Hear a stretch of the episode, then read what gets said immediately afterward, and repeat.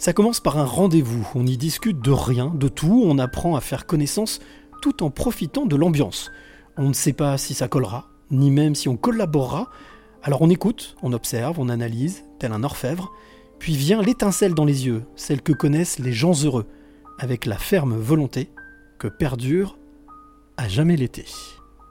Générique. Quelles seraient les trois clés que tu aimerais transmettre? Alors, je vais, je, vais, je vais, me confier. Je me confie rarement, euh, mais je me confie ce soir. C'est d'écouter son cœur, c'est de se poser, de respirer. Il n'y a rien de mieux que la respiration. C'est oser les choses. Oser, c'est gagner. De ne pas pardonner, ça ne ramène personne et ça fait gagner les bourreaux. Sois pas un mouton et fais ce que toi tu veux être et, euh, et crois en toi et va de l'avant. Et je veux dire l'amour parce que sans l'amour, les hommes ne sont pas grand-chose. Il faut être sûr de soi et se, répéter sans cesse que je suis euh, le maillon fort et je dois impérativement laisser la trace de mon passage sur cette terre.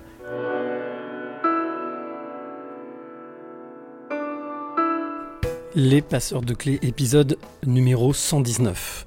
Quel plaisir, mais vraiment non dissimulé, d'être ici, dans le quartier Montmartre, quelque part, avec mon invité du jour qui s'appelle Grégoire Collard. Quel plaisir vraiment d'être ici, dans un de ses chez, chez lui, voilà, dans, dans, un, dans, un, appartement où il travaille, où il, euh, où, où il passe son temps à travailler, et tu vas voir que c'est quelqu'un de passionnant, de passionné, qui a vécu des tonnes de choses.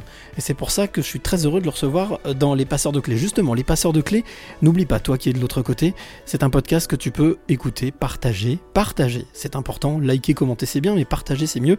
Donc n'hésite pas à aller sur euh, toutes les plateformes de podcast audio pour euh, partager ce podcast si tu en as envie. Revenons donc à mon invité du jour, Grégoire Collard, 119e épisode. Je suis ici à Paris. Nous sommes à la fin du mois de juillet, puisque cet podcast est enregistré, tu le sais. Dans les conditions du direct, ça veut dire que je ne coupe rien. Voilà. C'est un échange que nous allons avoir les yeux dans les yeux, euh, on va dire cœur à cœur, voilà, âme à âme si l'on peut. En tout cas, l'idée, c'est, je le dis à chaque fois, ici, on est obligé de rien. Si on n'a pas envie de répondre, on ne répond pas. Si on a envie de dire, on peut dire. Ici, l'invité est complètement libre. Grégoire, comment je l'ai connu? Bah, Par l'intermédiaire de quelqu'un qui est déjà aussi un passeur de clés qui s'appelle Laurent Le Pape. On allé, on s'est vu, on s'est rencontré dans une soirée, on a bu un verre, on a discuté. Et j'ai senti que Grégoire était quelqu'un vraiment de, de profond. Il avait besoin, il avait envie de partager des choses. Il l'a fait d'ailleurs au cours de, de, différentes écritures dans différents livres. Mais j'ai trouvé ce jeune homme, je veux dire jeune homme, pétillant, euh, à l'affût, à l'affût du moindre talent, à l'affût de, l'étincelle qui peut jaillir comme ça dans les yeux, et pour cause. Tu vas découvrir son parcours de vie. Il est incroyable, digne d'un film, je dirais, mais en tous les cas, il l'a vraiment vécu. C'était pas un film. Alors, Grégoire m'a accueilli, donc euh, chez lui, comme je disais, dans un appartement où il travaille, euh, ici, dans le quartier Montmartre, en face du cimetière Montmartre. Et puis, et puis quand on regarde dans les yeux de Grégoire, c'est toujours ce que je dis, c'est la porte vers l'âme, on voit quelqu'un de d'attentif, à l'écoute, pertinent, qui a envie d'apporter sa pierre à l'édifice, sa part de colibri, comme disait Pierre Rabhi. Il a envie, si possible aussi, euh, ben, avec une empathie, d'être à l'écoute des talents, des futurs talents. Et c'est ça qu'on va découvrir avec lui aujourd'hui dans Les Passeurs de Clés, le podcast de des éveillés. Bonjour Grégoire. Bonjour. Merci de me parler et de vouloir m'écouter. Et, euh, et puis il y avait déjà tellement de compliments que j'ai l'impression qu'il faut que j'arrête de parler parce que c'est peut-être pas vrai tout ça. Oh si, moi je parle toujours avec le cœur en tous les cas. En tout oui. cas, je dis toujours ce que je pense et ce que je ressens. Mais il n'y a pas de trucage. Tu me connais pas bien, donc euh, tu as une impression que je suis formidable, que je suis à l'écoute et tout ça. Et c'est peut-être vrai, mais Peut-être que ce n'est pas vrai, donc on va parler. On va échanger, on va justement, et tu vas nous raconter et nous dire ce que tu as envie de partager. Comme je le disais tout à l'heure, il y a quelques instants, il n'y a aucune obligation dans ce podcast. On partage ce que l'on a envie de partager et on dit ce que l'on a envie de dire. Voilà, tout simplement, on ne peut pas faire beaucoup plus simple. Alors, la première question que j'ai envie de te poser, Grégoire, c'est Justement, comme tu le disais, on ne se connaît pas. On s'est connu par l'intermédiaire de quelqu'un que tu connais très très bien, que moi je connais un petit peu moins bien que toi, mais avec qui j'ai vraiment beaucoup beaucoup beaucoup de liens forts. Qu'est-ce qui t'a amené ou qu'est-ce qui t'a fait accepter de participer à ce podcast? Euh, C'est le nom de cet entretien. Le passeur, le passeur de clés. le passeur. Mhm. Et euh, parce que c'est tout à fait. J'ai pas pensé comme ça en pensant à moi. Et, et- et en fait, c'est tout à fait ça. C'est-à-dire que je passe les clés des talents des autres au public. Je les transmets. J'ouvre la porte sur le monde. J'ai les clés euh, de ces artistes ou euh, qu'ils soient chanteurs ou autres, mais enfin surtout musiciens, chanteurs. Et euh, donc, euh, moi, j'ai les clés de leur talent parce que je les ai écoutés et je peux ouvrir la porte sur leur domaine et faire pénétrer les gens dans leur domaine et, et peut-être les faire apprécier. Et j'ai fait ça toute ma vie et, et je continue. Tu parlais de, de clés, de transmettre, d'écouter, l'écoute. Tu as parlé d'écoute. Oui. Tu m'as dit au début, merci de m'écouter. Pour faire le métier que tu fais, donc attaché de presse, euh, mais aussi euh, confident, ami d'artiste, est-ce que l'écoute a une place importante? Ah, bah, L'écoute est essentielle. Alors, je ne suis pas que euh, attaché de presse, j'ai été longtemps attaché de presse de Star. Euh, on, va, on va en parler, Mhm. avec des grands noms et tout ça, qui n'étaient pas des grands noms au départ, mais qui sont devenus après. Et puis, euh, mais je suis aussi journaliste, écrivain, je fais de la radio, je, fais beaucoup de choses. Et, euh, mais mon truc, c'est partager. J'y reviens. Donc, euh, oui, c'est vraiment ce qui peut me définir. Et tout ça parce que moi, je. Curieusement, je me suis intéressé à beaucoup de chanteurs et curieusement, euh, je ne sais pas chanter du tout. Je chante faux. Ah oui Alors, je m'en rends pas trop compte, mais alors immédiatement tout le monde s'en rend compte. Dit non, non, non, non, t'arrêtes ça tout de suite. Mais par contre, quand je suis en studio d'enregistrement et tout ça, enfin bon, si quelqu'un fait une fausse note, et même un musicien, ah, je, je lève les sourcils et tout ça, je dis, mais il y a une fausse note. Ah, t'en- t'en- T'entends les fausses notes Mais tu Bah oui, je chante faux, et j'ai une très bonne oreille. Ça, c'est absolument curieux. J'ai pas voulu me soigner, j'ai pas besoin Non, de mais t'as chanter. raison, il faut. Et euh, mais je suis, c'est incroyable ça. On revient sur l'écoute. hein. Ah bah sur l'écoute, écoute. bien sûr. Ouais. Et euh, Qu'est-ce que ça te, qu'est-ce que ça te crée comme émotion quand tu, quand tu sens justement, quand tu, on peut dire dénicher un talent, quand tu sens le talent, ça fait quelque chose de particulier. Ça bah, te- de l'émotion, tout simplement. C'est-à-dire que ça peut euh, me, me faire venir le- des larmes euh, aux yeux. Je pleure pas forcément un chaud de larmes, pas exagérer, mais en tout cas, euh, oui, ça me donne de l'émotion. Ça, ça, ça me fait vibrer. je me dis, oh là, oh là, oh là, c'est génial, ça et tout ça. Et quelquefois, même les chanteurs ou les producteurs disent, ah bon, vous aimez ça? Mais ça, ça m'est arrivé 50 fois dans la vie, même plus. Ah bon, vous trouvez ça bien? Je dis, mais c'est génial. Alors que ça allait à pas- contrario de ce qu'il pensait. Oui, c'est pas toujours le cas, par Mm, contre. mm. Quelquefois, on me fait écouter des choses. Et je dis, bah écoutez, moi, je n'ai pas d'émotion, je sens pas. euh, euh, enfin, c'est compliqué. Mm. Mais sinon, quand je suis enthousiaste, je suis vraiment. Et tu t'investis là, à 1000%. Et c'est moi qui ai envie de bouger les producteurs et les chanteurs en disant, mais il faut y aller, c'est bon, mais c'est extra. Et c'est comme ça que tu as fonctionné? Ah, c'est pendant comme toute ça ta vie, que tu continues à fonctionner aujourd'hui. Oui, oui, absolument. On me fait écouter des choses toujours. Euh, sauf que là, donc, euh, euh, moi, j'aurais voulu être chanteur. Alors, euh, j'étais comme euh, tous les petits garçons ou les petites filles, j'ai moi avec une brosse à cheveux, et je chantais avec ma brosse à cheveux dans- devant la bouche. Fran- France Gall a commencé à chanter comme ça dans sa chambre. Mhm. Et euh, bon, mais bon, moi, j'ai pas fait de progrès. Mes parents n'en pouvaient plus. Ils disaient, tu peux pas arrêter, on pense aux voisins, on n'en peut plus et tout ça. Et, et j'ai eu la chance donc d'avoir une bonne oreille. Et, euh, et moi, je voulais euh, être une star moi-même de cinéma ou de la chanson, ou enfin, je voulais être dans le métier artistique. Et, euh, mais surtout le cinéma et tout ça. Et chanteur, j'ai vite compris que quand même, je me rendais quand même un peu compte que c'était pas, pour terrible. toi, ouais. Et puis j'avais comme idole Alain Delon, et puis voilà, donc je voulais faire idole et je voulais faire Alain Delon. ça fait beaucoup de choses, remarque. hein, Beaucoup de choses. Alors donc j'étais un petit garçon très bien coiffé, très bien euh, habillé et tout ça. Je pensais que forcément un producteur de cinéma m'arrêterait dans la rue et dirait c'est lui qu'il me faut. Alors on va en parler, on va revenir là-dessus, avant même de parler de ça, justement, de, de parler de ce parcours de vie. Euh, la première question que j'ai envie de te poser, puisque tu m'accueilles ici, hein, dans ce lieu où le, le rouge prédomine, la couleur rouge, est-ce que tu pourrais décrire avec tes yeux et tes mots le lieu dans lequel nous sommes pour que celle ou celui qui est en train de nous écouter puisse s'immerger avec nous pendant tout cet entretien. Comment est-ce que tu le décrirais? Alors là, là, là où nous sommes, c'est un, un grand studio, euh, euh, comme euh, c'est pas un appartement, c'est là où je travaille. Et euh, pour écrire, pour être seul, j'ai besoin de solitude quand même. D'accord. Et oui, alors donc c'est très calme, c'est le long du cimetière de Montmartre, où sont enterrés certains chanteurs dont j'ai pu m'occuper. C'est pas moi qui Mhm. les ai tués, comme Michel Berger, France Gall et d'autres. Et, euh, et euh, donc il n'y a pas de bruit, à part les oiseaux et tout ça. Ce qui est, ce qui est un luxe dans Paris d'avoir. C'est un ouais. luxe, euh, absolument. D'ailleurs, quand il y a un bruit, je suis très très étonné. Quand il y a des pompiers qui passent, je dis, qu'est-ce qui se passe? Oui, parce qu'on n'est pas loin de l'hôpital Bretonneau, j'ai vu au En bout de la rue. voilà. Mm. Non, non, c'est vraiment le silence. C'est pour ça qu'on peut aussi faire des interviews comme celle-ci sans être dérangé, mais peut-être qu'il va y avoir du bruit, une sirène. C'est la vie, hein. C'est Ouais, la vie. Et j'ai besoin de ça, mais je suis pas quelqu'un de solitaire. Mais j'ai besoin quand même pour réfléchir, pour écrire, euh, pour penser, si j'arrive à penser. Euh, enfin bon, j'ai besoin d'être tranquille, vraiment. Cette solitude est importante. Et euh, Voilà, oui, et c'est un endroit. euh, autant j'ai voulu avoir une vie dans les médias, autour des médias et euh, tout ça, autant ma vie euh, privée est privée. C'est-à-dire que euh, c'est exceptionnel que quelqu'un vienne. En principe, il n'y a pas de photo, il n'y a pas de caméra. Et parce que voilà, c'est mon, c'est mon Ton havre de paix, bien sûr. Oui, mon havre de paix, on va dire ça. Et où je peux relativiser un peu tout ce que j'ai pu faire dans la vie, relativiser mes rapports avec les gens, avec le public, avec les, les télévisions, avec tout ça.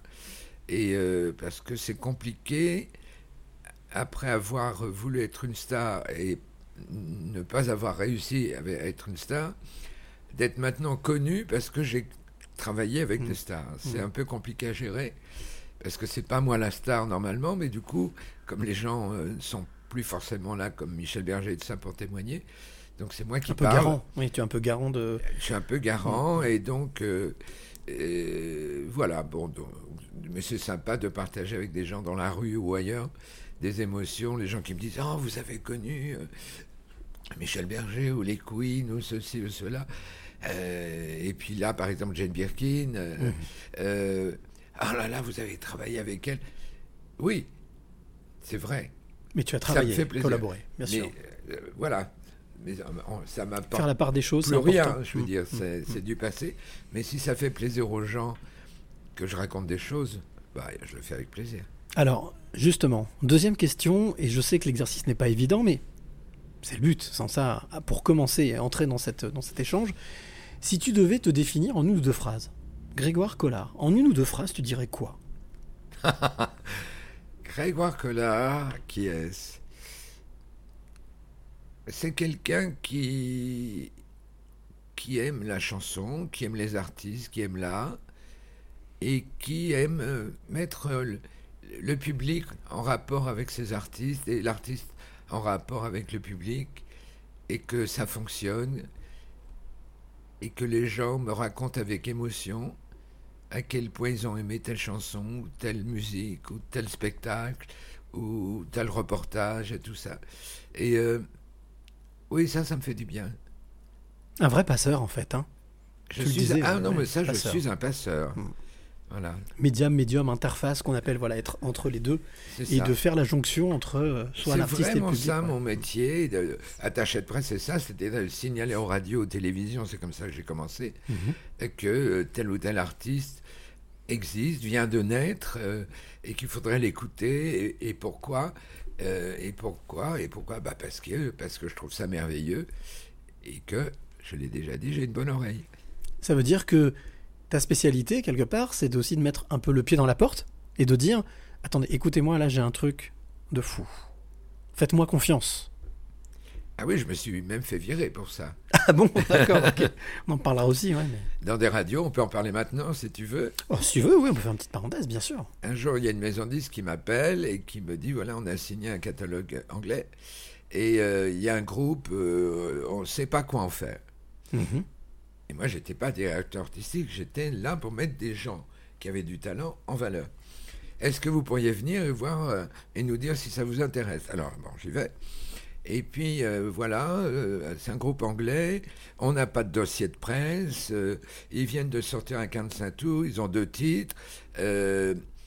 We are the champion. we will rock you. Ok. Et euh, euh, il s'appelle Les Queens. Je dis bon, d'accord.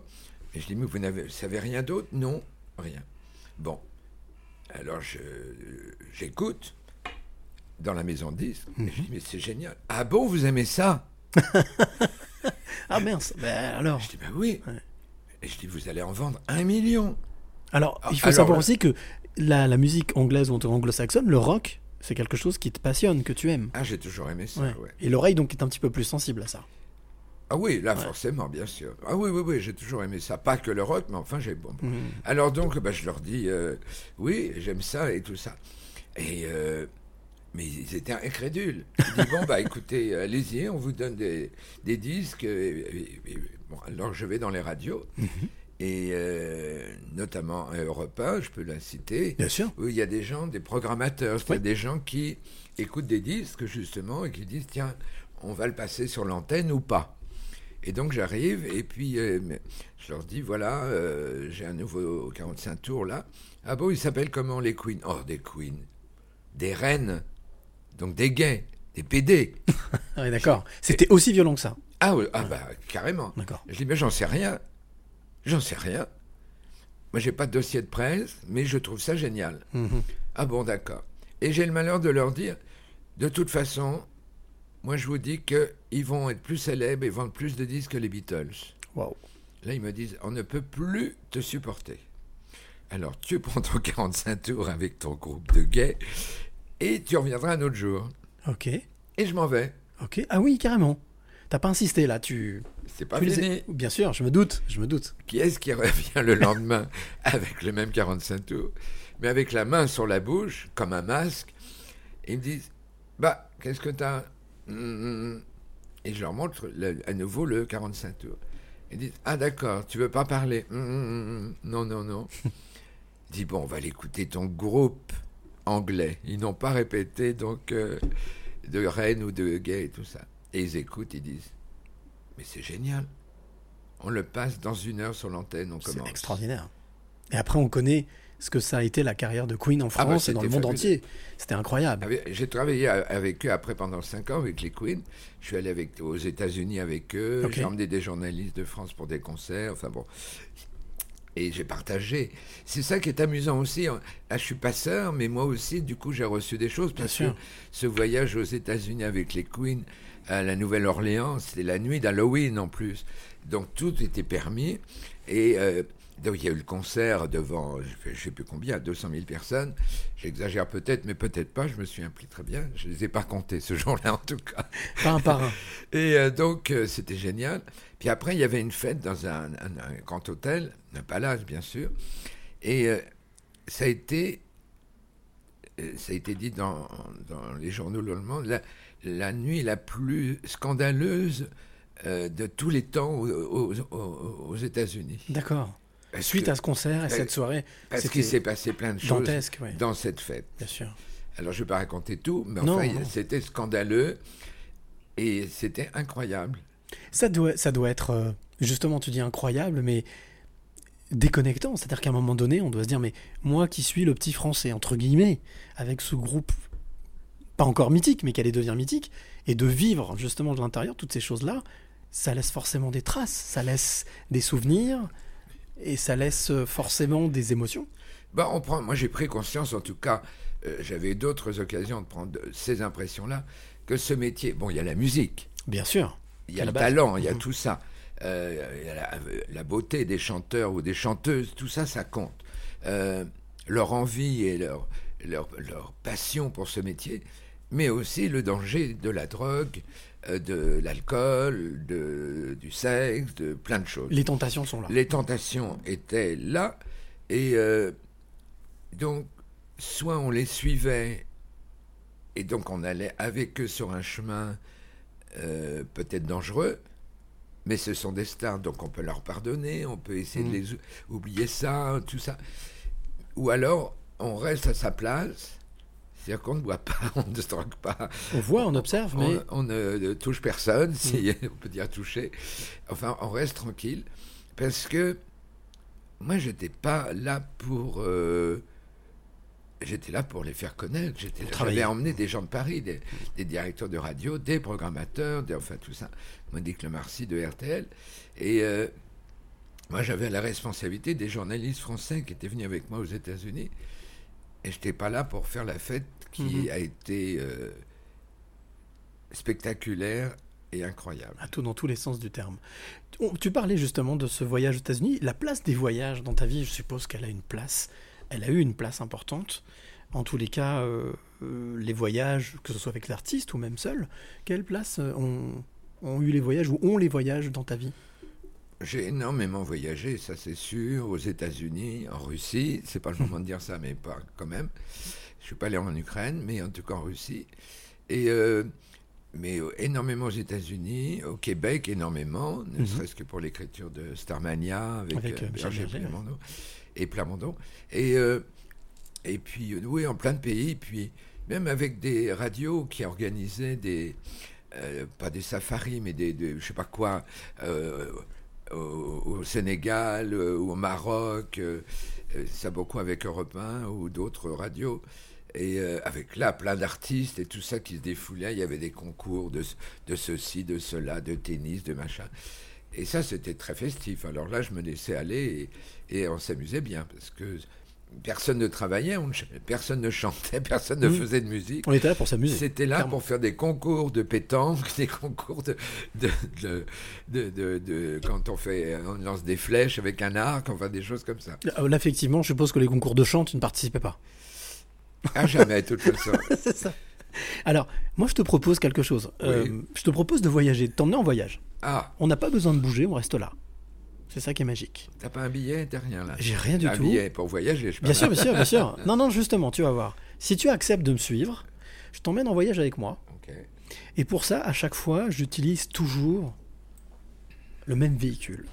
Ce véhicule magique qui s'appelle la DeLorean. Tu sais, cette fameuse voiture qui voyage dans le temps, de retour vers le futur. Du Doc et de Marty McFly. Alors, si tu es d'accord pour m'accompagner, on va prendre place dans cette DeLorean D'accord. et on voyage ensemble, ça te va? La voiture est en forme, les La pneus voiture, sont tout est gonflés, révision. Tout est... Alors, il n'y a pas besoin de pneus, hein, puisqu'on on voyage dans le temps, donc euh, voilà. Oui, mais on va peut-être se poser un moment. On va se poser, bien sûr, mais en tout cas, elle a été révisée, tout est ok, tout est nickel. J'ai fait la révision avant de venir te voir. Et puis, euh, bah, si tu es d'accord pour m'accompagner, on prend place? On va voir. Ouais? On y va. On y va? On s'assoit. Allez. Les portes se ferment, je Oh là, tape oh une date, un lieu, Ouais, pour- là. la voiture décolle, et là on voyage. J'ai mis ma ceinture hein, quand même. J'ai vu, t'as mis ta ceinture, t'as Ouais. réglé les rétros, t'as tout Ouais, fait nickel. La voiture arrive déjà à destination, elle se pose, les portes s'ouvrent, et ça y est, nous sommes arrivés. Alors là, on sort de la voiture, bien entendu. Ouais. D'ailleurs, t'es le premier à sortir de la voiture. D'une curiosité enfantine, c'est incroyable. Un émerveillement constant. Tu regardes partout autour de toi, tu avances, tu dépasses le capot de la voiture, on avance, tu me dis viens, viens, viens. C'est même toi qui es pressé d'avancer. On avance, on avance, on est sur un petit chemin. Et puis on arrive à un carrefour. Vide, il se passe rien. Je dis mais où est-ce qu'on est? Mais on est où On est quand? Mais c'est. Toi tu me dis t'inquiète pas, t'inquiète pas, viens, viens, je connais, je connais. Ah ouais. Alors on avance, on avance. Et sur un banc, un peu plus loin, il y a un banc au bord de la route. Voilà, il y a un oiseau, si on vient de l'entendre. Voilà, un corbeau. qui est perché sur une- un arbre, qui nous, qui nous fait signe, qui, voilà, qui coasse. Il y a un, petit, un petit garçon qui est assis sur le banc. Ah je sais pas s'il attend le bus, j'en sais rien, je sais pas ce qu'il fait. Donc on avance, je te dis, bah tiens, on, vient, on va aller voir. Qu'ils nous disent un petit peu où est-ce qu'on est, euh, où on se trouve, où est-ce qu'on est arrivé. On arrive tous les deux, on arrive près du banc, et là on voit ce petit garçon, calme, paisible, en train de rêvasser, de Il réfléchir. a quel âge à peu près? Ah, j'y viens. J'y viens. Il faut que je lui demande son âge. J'y viens. Alors tu vas lui demander son âge? Alors moi j'arrive et lui il nous dit mais on le sort un petit peu de son de son de son imagination, de son rêve. Il dit mais vous êtes qui? Je dis bah tu vois, on- ça paraît bizarre mais on vient du futur. Mais du futur d'où? On est parti de Paris, on a pris, euh, tu vois, la voiture qui est là-bas, elle voyage dans le temps. Ah, mais c'est génial. Mais, puis alors là, plein de questions, plein de questions, plein de questions. Alors justement, et toi, tu lui demandes, mais quel âge tu as? Je dis, bah, il- lui, il te répond, il te regarde, il fait, bah, j'ai six- entre 6 et 8 ans. Ok. Moi, je lui dis, mais comment tu t'appelles? Et là, il me regardant dans les yeux avec un grand sourire, des yeux émerveillés, et regarde, il me dit, je m'appelle Grégoire. D'accord. Grégoire, 6-8 ans. Est-ce que tu te souviens de qui était ce petit garçon? Oui. Est-ce que est-ce que c'était déjà Tu parlais tout à l'heure, tu as donné quelques éléments, mais émerveillé par euh, les artistes, par les stars, par la musique, par le cinéma, tu as parlé du cinéma. Est-ce que tu te souviens qui était ce petit garçon 6-8 ans? Grégoire. Oui, je me souviens extrêmement bien et c'était très compliqué, très douloureux. D'accord. Alors ça, c'est bizarre de raconter ça.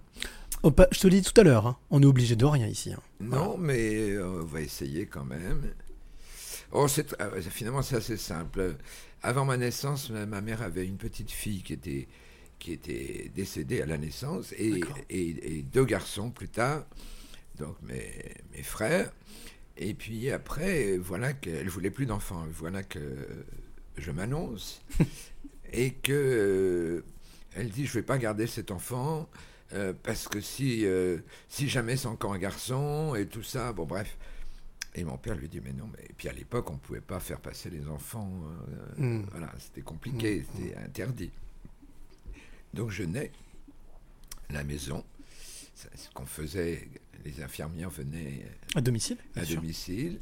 Et puis je nais et ma, la- ma mère dit et l'infirmière donc dit ah c'est un magnifique petit garçon évidemment. Elle dit c'est un garçon je veux pas le voir Ah oui, d'accord. emmenez-le je veux pas le voir. D'accord. Et donc elle m'a raconté ça bien sûr toute euh, voilà et elle voulait que je sois une petite fille. Ok. C'est ce qu'elle voulait au fond d'elle. Fait. voulait que, elle voulait que je sois sage comme une petite fille. Ok. Et si elle m'emmenait chez des amis à elle et tout ça, et que, et que- alors je me tenais bien, je, je voulais lui faire plaisir, je voulais qu'elle m'aime. Hmm, bien sûr, comme tous les enfants. Et si une amie à elle disait, oh, il est tellement sage, on dirait une petite fille. Ok. Donc elle était contente. Ça lui convenait. Voilà. oui. Mais moi, ça me convenait pas quand même. Hmm. Donc euh, j'ai eu ce traumatisme euh, et euh, comme j'allais après vers 6-7 ans, c'est ça. je disais à l'école des gros mots comme tous les gamins et tout ça. Un soir, je me suis surpris à, à prier le bon Dieu. J'étais très croyant en disant. euh, je me rendais compte que j'en disais trop des gros mots. Et- mais ça faisait justement viril. Bien C'est sûr, ce bien que sûr, je voulais. Ça faisait pas fille. Et mais en même temps, j'ai dit au bon Dieu, si demain euh, euh, je suis une petite fille, j'arrêterai de dire des gros mots. Donc j'ai prié pour être une petite fille le lendemain. D'accord. Ah oui. Donc ça veut dire que là, tu es rentré complètement dans le jeu de ta maman. Ah bah oui, je voulais qu'elle m'aime. c'est ça. Donc, quitte à être une petite fille. Bah oui. Et est-ce que justement, à l'école, hein, tu parlais de l'école, euh, des copains, des camarades, c'était euh, c'était un moment joyeux, c'était un c'était des moments, on va dire euh, agréables, ou est-ce que l'école c'était c'était une brimade, enfin c'était dur. Bah, cela dit, moi je me rendais pas compte que c'était une brimade à la maison. Oui, à l'école, et puis un peu plus tard au lycée, parce que ça a perduré tout ça. Non, avec Oui. les copains, ça allait. C'était même presque à la limite, euh, pas un échappatoire, mais tu étais à l'extérieur de la maison et Oui, tu, oui. tu vivais bien Mais à euh, la maison, il fallait que je fasse plaisir à ma maman et que je sois sage comme une petite fille. comme une image. Elle me faisait essayer ses hauts talons, elle euh, me maquillait, Ah oui, elle m'a appris à tricoter, et tout ça. Donc c'était un peu compliqué. C'était marquant en tous les cas. Mais ça lui faisait plaisir. Et toi, tu as fait ça pour lui faire plaisir, Voilà. bien entendu. Mais par ailleurs, je, j'étais pas du tout euh, perturbé plus que ça, puisque je savais que j'étais un garçon et que Mmh, mmh, mmh. j'étais comme tout le monde, je chahutais, je me battais avec les autres garçons Mmh, et tout allait bien. Mais je ne me battais pas plus qu'il ne le fallait non plus. Je veux dire, euh, c'était un autre monde. Donc ça m'a beaucoup marqué quand même ça. On avance un petit peu dans le temps. On parlait de l'école, le collège, le lycée. Est-ce que justement au lycée, tu savais déjà ce que tu voulais faire? Tu avais une idée précise? Tu parlais du cinéma tout à l'heure, devenir artiste, euh, devenir une star. C'était vraiment quelque chose d'ancré et C'était une obsession Ah oui, oui, oui, absolument. J'étais persuadé donc euh, qu'un un metteur en scène dans la rue me, me, me- me- dirait il me, faut, il faut que tu viennes, tu sois le héros de mon film. Je voulais être une star de cinéma. Tu parlais d'Alain Delon aussi tout à l'heure. hein. Oui, ben, ça a duré un bon moment. Donc, Alain Delon était mon idole. Et puis, vers 15 ans, j'ai lu une interview de lui dans un magazine spécialisé sur le cinéma. Où il disait Mais c'est un enfer Ah, d'être une star. Et un enfer, je peux pas sortir. il y a Des photographes, on me regarde, on me, on me surveille, euh, Hmm. on raconte plein de choses sur moi et tout ça. C'est un enfer. Et moi, dans ma tête, j'ai dit Ah non, non, non, ça, je c'est pas pas tout tout à ça. fait ce que je veux. Je vais pouvoir prendre mon Solex à faire le tour de, de- de- du Vésinet où j'habitais et euh, ou d'aller promener mon chien sans qu'il y ait des photographes et tout ça, sans penser tout le temps. Non, non, je veux être libre. Et je me suis dit, ça, ça, ça m'a impressionné vraiment.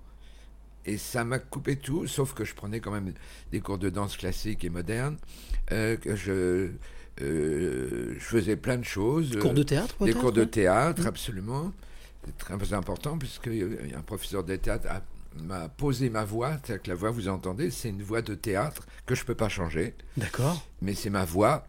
Mais quand on, on est dans la vraie vie, en tout cas au début, souvent on parle plus haut euh, Oui. pour dominer le bruit de la rue, le bruit de ceci, de la télévision ou autre maintenant.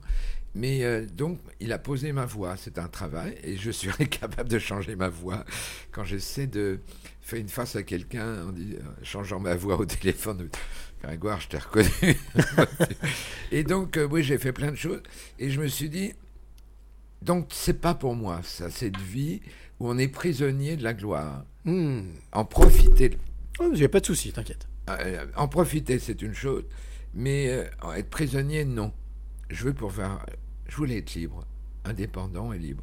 Cette liberté, elle te, elle était liée peut-être aussi à ce fait de déjà d'avoir voulu faire plaisir à ta maman, d'être un petit peu non pas libre dans ta démarche, mais de vouloir vraiment te voler de, de- de- de- de tes propres ailes. en oui, fait, je ouais. voulais pas être formaté, Ouais, hein, ni par ma mère en petite fille, ni ni euh, ni, ni no- d'une autre façon. Il fallait que je sois moi-même, et je me suis dit bon, euh, je vais me rapprocher quand même du, du métier de- artistique. Je vais trouver quelque chose où je serai dans l'ombre de la lumière des autres. Ah, c'est joli. Et c'est ce que j'ai fait. L'ombre de la lumière des autres, c'est très joli. C'est ça. Profiter de la lumière des artistes, être dans leur euh, proximité, Tout en restant dans l'ombre. d'une façon, dans- tout en restant quelque peu dans l'ombre. Il peut y avoir quelques éclats de lumière aussi. Hmm, bien sûr. C'est ce qui m'est arrivé. Mais en tout cas, dans l'ombre, ne pas être en avant et être prisonnier de cette célébrité. Ne pas être vivre un enfer, comme le disait Alain Delon dans son interview. C'est ça. Euh, mais alors, comment est venue le l'idée, l'envie, l'opportunité justement d'être attaché de presse, de faire ce métier? Que- quel, quel a été le déclic ou quelle a été la rencontre peut-être? Il se trouve que ma famille déjà était plus ou moins artiste. Mon père était peintre, ma mère avait été Miss euh, quelque chose, donc euh, très belle, très courtisée et tout ça, mais voilà, avec plein de concours et tout. Euh, et puis, toute ma famille est plus ou moins douée pour quelque chose Artistiquement parlant. artistiquement. Et euh, donc ça, c'est dans la famille. J'ai une nièce qui est championne du monde de, de danse euh, western, là, Ok, où on danse en ligne et tout ça. Enfin, tout le monde fait quelque chose. Euh, c'est amusant. Donc oui. Alors j'y suis allé peu à peu, c'est-à-dire que euh, j'ai été l'assistant d'un photographe de Salut les copains, un magazine pour jeunes qui s'est créé à ce moment-là. Avec Claude François? Euh, non, c'était pas Claude c'était Claude François. Non, non, non, Ah, c'était pas Claude François. voilà. C'est Daniel Philippaki qui avait Oui, fait, exact. voilà. Oui, oui, pardon, exactement. Claude François, il a chanté et il a eu un magazine un peu euh, excitant, on va dire, avec des jeunes Suédois. Ça, c'est autre chose. Et, euh, et donc, donc j'ai travaillé avec ce photographe et tout de suite, il y a eu cette histoire de, de, de jeunes artistes, euh, des, des groupes de rock, des chanteurs, des chanteuses et tout ça. Et Donc il y a comme eu une initiation donc j'étais l'assistant, moi je faisais Oui. rien, je, je portais les, les appareils photo et tout ça au début, mais je me suis rendu compte que des artistes déjà, suivant leur tenue, leur façon d'être, même sans avoir encore chanté, éventuellement il y avait une vraie, une sincérité, Un charisme. une volonté, un charisme, voilà. Et ça, j'ai appris déjà ça. Hmm, D'accord. Puis après, euh, j'ai, avec ce photographe, on a monté une société de promotion dont on a eu l'idée, dont j'ai eu l'idée. Donc j'avais 19 ans. Et euh, promotion club. Ok. C'est-à-dire que euh, promotion, c'est-à-dire s'adresser aux DJ, aux DJ dans les clubs et, euh, et de leur proposer des disques qui- qu'ils pourraient passer la nuit dans des discothèques. Ok, d'accord. Donc on a monté une société, je suis allé voir des maisons de disques Incroyable. et euh, ça s'appelait Choc Promotion. Et, euh, et donc j'ai dit aux maisons de disques, voilà, vous me donnez euh, euh, 100 disques de tels euh, 100 exemplaires des disques de Alain Chamfort, de ceci, de cela, bon, à l'époque. Et je les mets dans ma voiture, je fais le tour de toutes les discothèques de l'Atlantique. Incroyable. Et euh, la nuit et tout ça. Oui, vous allez vouloir vous amuser et boire. Je dis non, si je fais euh, 20 discothèques dans la nuit, dans une grande ville, euh, Ouais. euh, c'est pas pour boire. Et puis, il faut surveiller la voiture, et puis voilà. Et je demanderai aux DJ de donner leurs impressions, et grâce à leurs impressions, vous déciderez après si ça vaut le coup de lancer tel ou tel artiste. Génial C'est ce comme qu'on a fait. Génial. Alors, ils, ils- avaient des doutes, mais enfin, j'ai eu euh, une- euh, 10 fois 50 disques, j'avais 10 chanteurs, cinq- 50 ou 110 de chacun, et c'était génial. Et euh, alors, des trucs pas forcément dansants, d'autres très bien. Et dont un, un disque très bizarre, qui euh, était un slow, et on passait pas de slow à l'époque dans les, discothèques. Mhm. Donc, euh, mais on en passait quand même un peu. Et puis le DJ m'a dit, mais vous voulez boire quelque chose? Non, non, non, vous écoutez, vous m'envoyez la feuille remplie, ça vous plaît ou pas? Et à la fin de l'été, je reçois toutes les impressions. Et il y avait un disque euh, que j'avais proposé d'une chanteuse qui s'appelait Barbara, Ah oui, quand même. et qui était quand même à l'époque une chanteuse intellectuelle qui passait dans les cabarets et euh, qui, avait, qui avait des textes compliqués, et une chanson qui s'appelait L'Aigle Noir. Le fameux aigle noir. le fameux aigle noir. Et moi, je trouvais ça joli, cette chanson, avec un aigle qui volait au-dessus de quelqu'un et tout ça. Bon. Et puis les gens dansaient et les DJ ont adoré. Et la maison de disques a dit Ah, bah, puisque si- ça a si bien marché apparemment, on va maintenant faire euh, le- mettre de l'argent sur sa promotion et tout ça. bon. Et c'était un tube gigantesque. Mais elle, elle en a parlé toute sa vie. Un Mais sauf même. que quand je l'ai rencontrée euh, après ce, ce fameux été, elle m'a dit Mais comment vous avez fait, Grégoire, pour, pour mettre en valeur ce, ce slow dans les discothèques Je dis Bah, parce que voilà, c'est bien. Et puis le texte, bah, elle me dit bah, Le texte, vous l'avez compris, le texte? Je dis Bah oui, c'est un oiseau qui vole. Elle dit Non, c'est une histoire de viol, d'inceste. Ça représente un homme qui va me violer. C'est incroyable. Hein Et là, j'ai ouvert la bouche et les yeux. ah, Elle dit Ah oui, vous n'aviez pas compris. On est bien d'accord. mais ça n'empêche que malgré tout, Ah bah ça marchait. ça a fonctionné. C'est devenu un classique. Elle en a parlé toute sa vie après. Mais elle n'en revenait pas.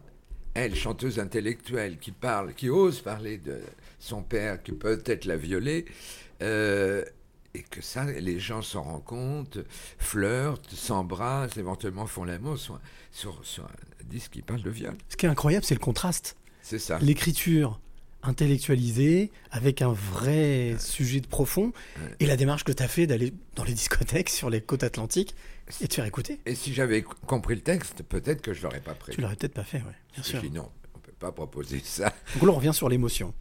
Oui, L'émotion, ce que ça t'a apporté, ouais. ça t'a touché, et donc tu as eu envie de t'investir. Donc là, j'étais un passeur, mais un passeur qui avait rien compris au texte. Mais malgré tout, Et ça marchait. ça a fonctionné. Parmi toutes les rencontres que tu as faites, mais on en parlera dans la deuxième partie, euh, il y a cette rencontre magique avec Michel Berger, France Gall, qui fait euh, une rencontre qui a fait partie, euh, grande partie de ta vie. Comment est-ce qu'elle est, comment est-ce qu'elle est arrivée dans ta vie cette rencontre? Parce que c'est vrai que là, tu, tu dis, tu expliques hein, que à la limite, tous ces artistes, tu les as connus au début, au début de leur carrière. Quand j'ai connu Michel Berger, je l'ai- je l'avais entendu déjà en radio un tout petit peu. J'avais Mhm. entendu un titre pour me comprendre ou quelque chose comme ça. Euh, je trouvais ça pas mal. Et j'avais euh, noté le son nom, euh, disant tiens c'est bien ce garçon et tout ça. Et puis j'en savais pas plus sur lui, ça marchait pas trop. euh, euh, il passait rarement à la radio. Et puis, et puis, euh, un jour, euh, il, il m'appelle. Il dit voilà, je suis allé voir euh, André Torrent de RTL parce que euh, ça marche pas. Je fais plein de musique et tout ça. Je produis, je suis producteur, ça, ça marche bien. Mais pour moi, ça marche pas trop. Et euh, j'aimerais qu'on se rencontre, euh, tout ça. Euh, et j'en ai parlé à André Torrang et je lui ai dit est-ce qu'il y a quelqu'un, un, un attaché de presse en France qui aime ce que je, ce que je fais? Et André Torrang lui a dit oui, j'en connais un, Grégoire Collard. Ah bon? Oui, Grégoire Collard. Ah, Mais alors attention, il est spécial. il aime la musique américaine. Michel Berger adorait la musique américaine. D'accord. Et euh, c'est pour ça qu'il aimait Red Charles, Ella Fitzgerald et qu'il a fait des chansons Le sur jazz aussi, hein, Ella- il était passionné Ella, de jazz, Voilà. Et Gershwin et tout ça. Il aime donc le jazz. Il est autoritaire, euh, pas facile. Enfin, il a tous les défauts de la terre. Wow. Sauf qu'il travaille bien. C'était pas mal. Ouais, Enfin, là, il t'a dépeint d'une manière relativement, euh, j'allais dire, euh, Ah oui, là, c'est- pas à ton avantage. en tout- pas à prendre avec des pincettes. D'accord. Non, mais.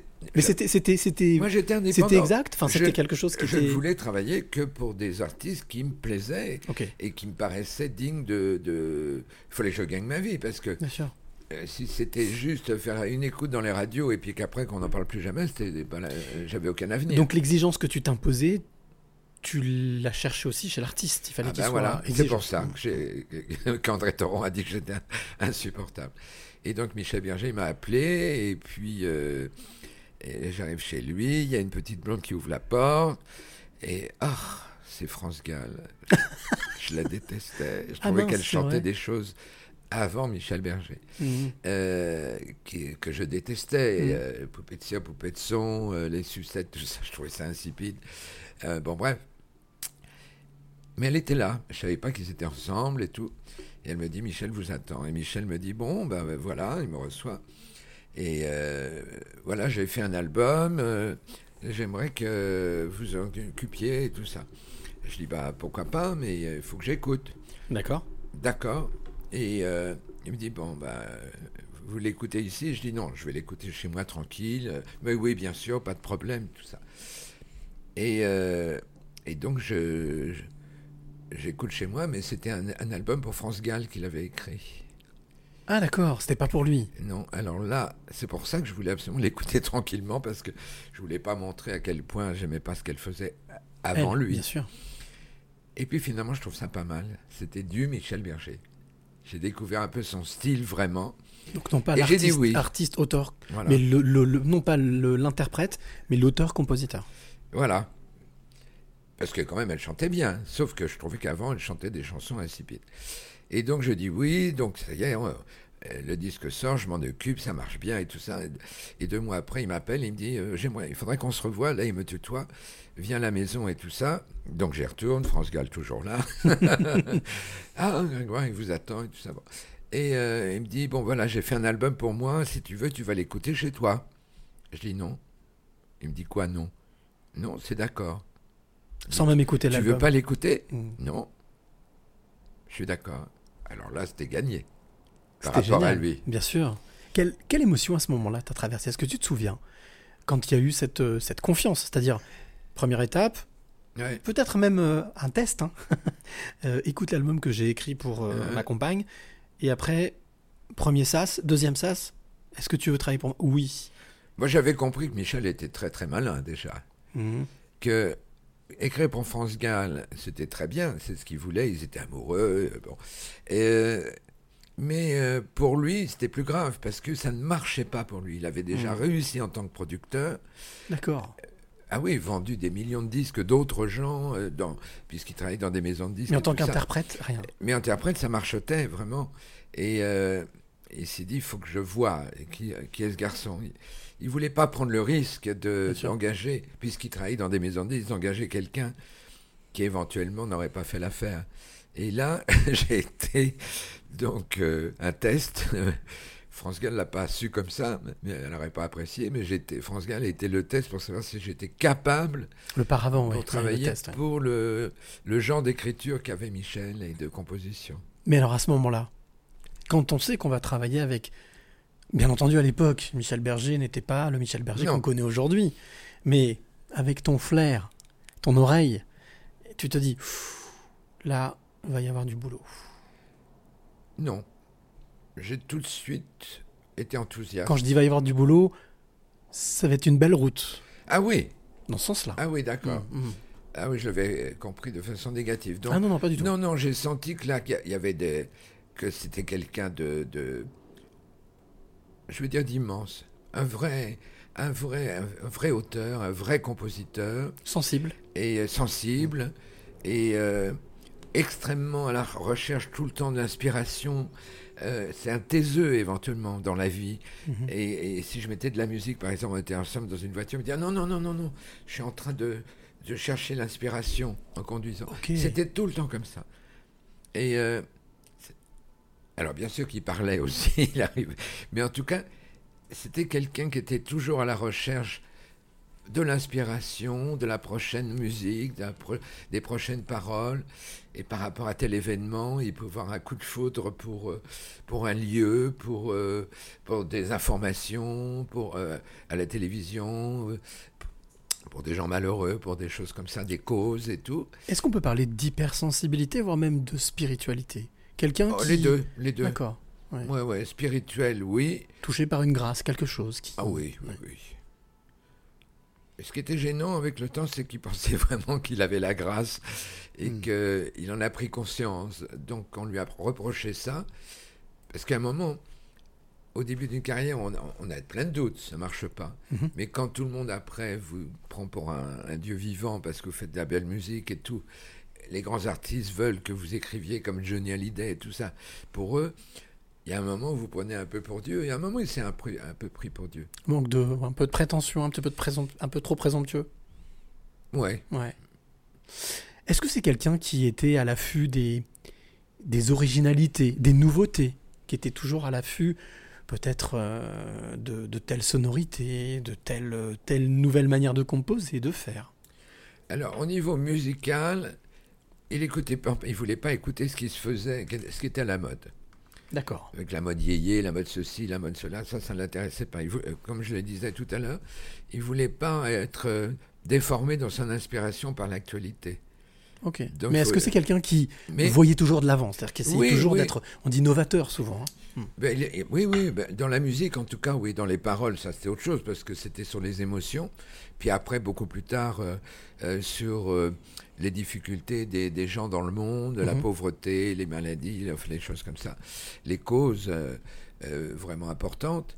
Mais euh, il se préservait beaucoup de, de- des radios et de la télévision pour ne pas être euh, déformé dans son inspiration. Ça fait déjà presque 50 minutes qu'on discute tous les deux, Grégoire, mais c'est pas grave, on est là pour prendre le temps. Moi, j'avais envie de te faire un cadeau. J'ai ce que j'appelle la parenthèse musicale dans ce podcast. Ouais. Une petite respiration, tu vois, on est revenu dans le passé, on a remonté le cours. Avant de reprendre cette discussion, de continuer, pourquoi pas, de parler de Michel Berger, mais aussi de ce que tu as fait, mais aussi de qui tu es, je te propose de te faire découvrir un artiste. Oula. Alors, cet artiste est un peu particulier, moi je suis tombé vraiment complètement amoureux de ce qu'il fait. On appelle ça du mash-up. Alors, je sais pas si tu sais ce que c'est que le mash-up. Le mash-up, c'est le fait de prendre la musique d'une chanson et de mettre les paroles d'une autre chanson. Ah d'accord. Et donc de créer en fait une œuvre originale. Oui. Alors, il s'avère que, Mais on met les paroles sur la musique. tu vas voir, Mais, ou on met la musique sur comme les on paroles. veut, l'un ou l'autre. Bon. L'artiste s'appelle Mighty Mike. Ça Mighty me, ça me dit Mike, quelque chose. c'est un- un- Oui, DJ, pas DJ, mais quelqu'un qui, justement, qui est un des spécialistes du mashup. Ça fait 20 ans qu'il fait ça. Et là, le mashup que j'ai envie de te faire écouter, petit clin d'œil aussi à Michel Berger, bien entendu, ça s'appelle euh, Boulevard du Paradis. Mhm. Alors, on écoute, Mhm. on en discute après, Mhm. voir ce que tu as ressenti. Je pourrais dire ce que je pense. Ah bah complètement. On est là pour ça. Attention. Il n'y a aucun problème. On y va? Allez, c'est parti. Boulevard du Paradis, Mighty Mike. Bien entendu, un mash-up, entre autres, avec Michel Berger.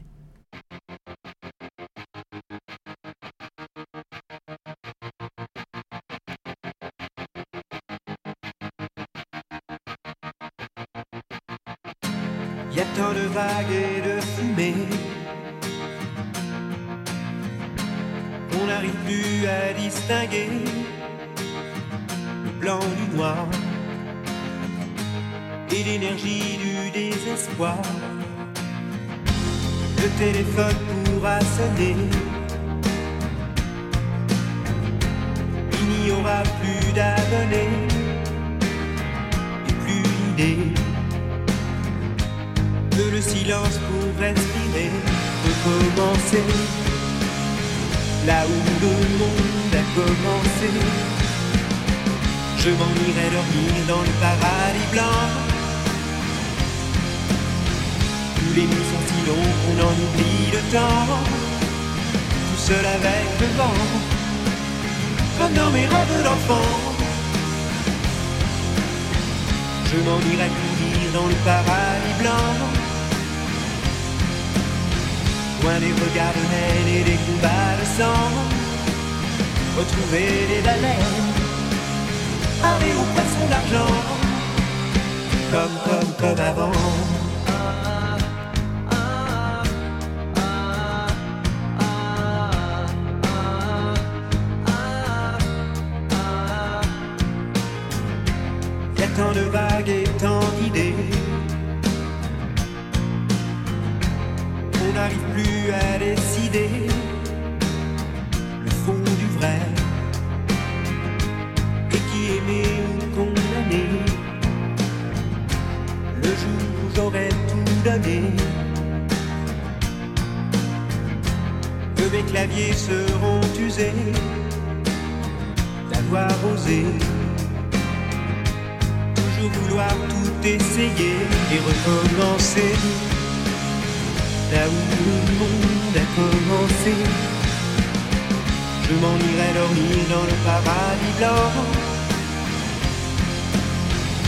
Tous les manchons s'amusent dès le soleil levant et jouent en nous montrant ce que c'est d'être vivant. Je m'en irai dormir dans le paradis blanc. Il reste si pur qu'on se baigne dedans À jouer avec le vent Comme dans rêves d'enfant Comme, comme, comme avant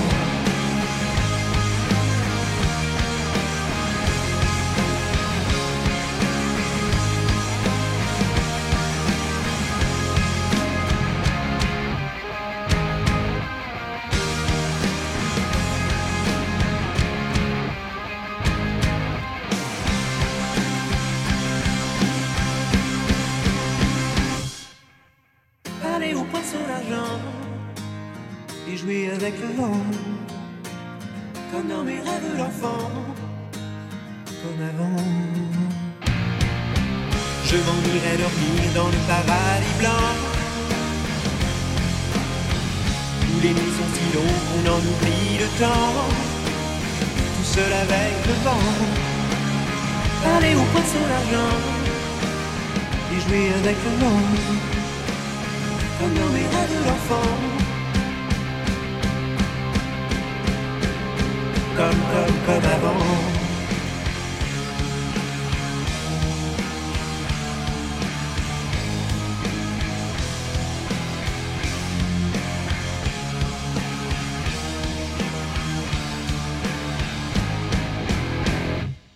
voilà, ça s'appelle donc euh, bien Boulevard du Paradis. Bien entendu, c'est un mix, un mash-up de Paradis Blanc et de Boulevard of Broken Dreams de Green Day, qui est un groupe rock justement. Alors, ce mash-up, Euh, sentence. Bah, sentence. Michel adorait être à l'écoute des, des nouveaux rythmes, des, nouveaux, des nouvelles machines, des nouveaux synthétiseurs. Il s'était fait faire, lui qui était pianiste, Mhm. euh, un- une guitare, euh, une guitare piano Ah, synthétiseur. génial. Ouais. Quand il a joué sur scène, ça l'a libéré parce qu'au lieu d'être assis au piano sur une scène de, de spectacle, du coup, il pouvait marcher en jouant de la guitare piano. Donc, il était pour les, les, les nouveaux sons. Un et peu les- comme l'était Jean-Michel Jarre aussi. euh, ah bah oui, c'est ça, tout à fait. Et euh, donc je pense que ça, ça peut, ça- je sais pas s'il aimerait, mais en tout cas, il serait pas contre que ses œuvres soient euh, mise au goût du, du jour et tout ça. Euh, sauf que je suis, je suis pas sûr que ça soit très très nouveau, ça. euh, Ce qu'on a entendu au niveau du son, des arrangements et tout. Et il y a notamment la voix soudain, au lieu d'entendre les baleines, on entend ah, ah, ah, une voix évanescente comme ça, euh, qui pourrait être celle de Michel. Et qui est celle de Green Day en fait, parce que Ouais. tu vois, ce sont les voix, les chorus de Green Day Oui, qui sont gardés en rock. mais juste, ah, ah, comme ça. Ça, je trouve ça un peu enfantin et bambin. et euh, euh, oui, je trouve ça sympa, c'est rythmé. Alors il s'appelle Mighty Mike, bien entendu. Toi qui écoutes ce podcast, je te mettrai le lien pour les découvrir parce qu'il Ouais. en a à peu près 400 ou 500 des mashups. hein. Ça fait, comme je disais, 20 ans qu'il fait ça. Euh, des, des, des, des mashups étonnants, vraiment très étonnants.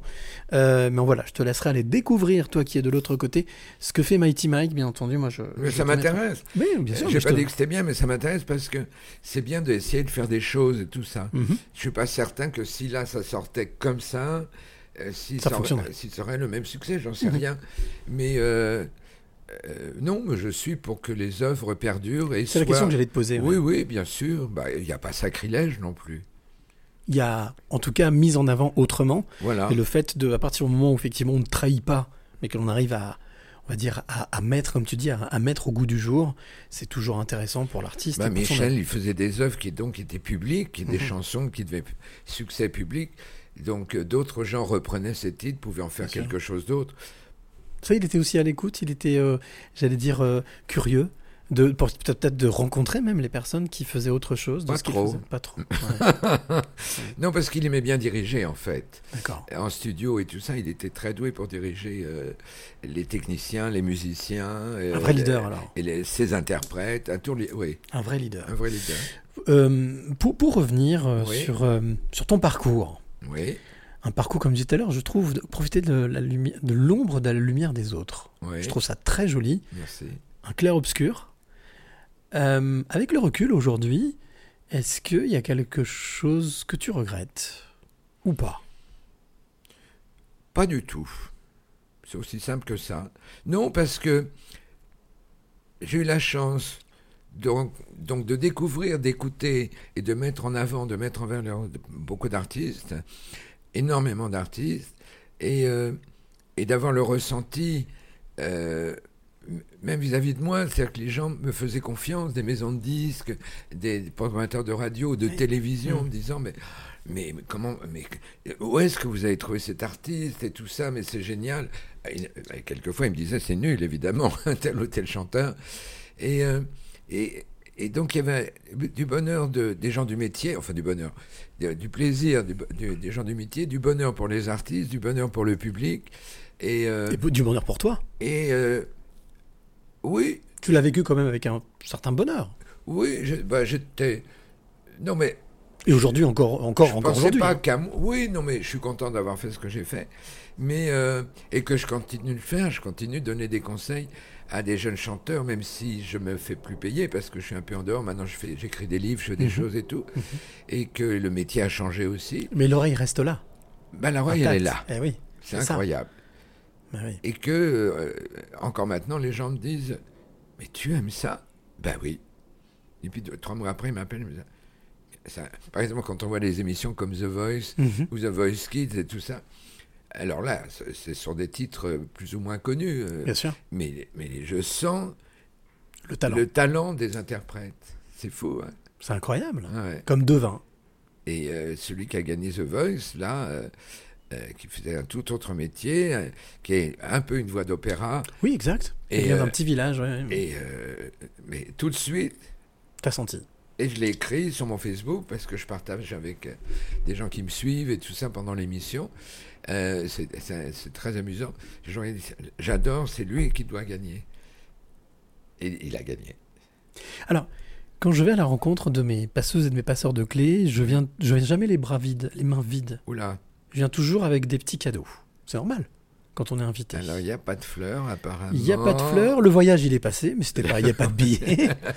non, c'est ce que j'appelle la question de l'invité surprise. D'accord. En fait, ce sont des questions de personnes que tu connais ou pas, qui souhaitaient te poser une question. Alors, Ah, tu as quelqu'un là? première chose, Ouais. je voudrais savoir si tu es d'accord pour écouter, parce que je suis pas venu avec un cadeau pour toi, je suis venu avec cinq cadeaux. D'accord. Premièrement, est-ce que tu es d'accord Je te l'ai dit tout à l'heure, on n'est pas obligé. Est-ce que tu es d'accord pour écouter ces questions? Bah pourquoi je le ferais pas? Je ne sais pas, je, Je- pose la je vais- question. Je vais pas mourir. Ah non, mais je pose Bon. la question. Et deuxième chose, d'y répondre si tu peux y répondre. Ouais. On appelle ça de la politesse, tu vois, la délicatesse. Voilà. D'accord. On y va pour la première question? Il y a des gens qui me connaissent. Alors, la première question. Oui, c'est quelqu'un qui te connaît la première Ah, question. Comme ça, ça te met sur la piste. On y va? Allez. C'est parti.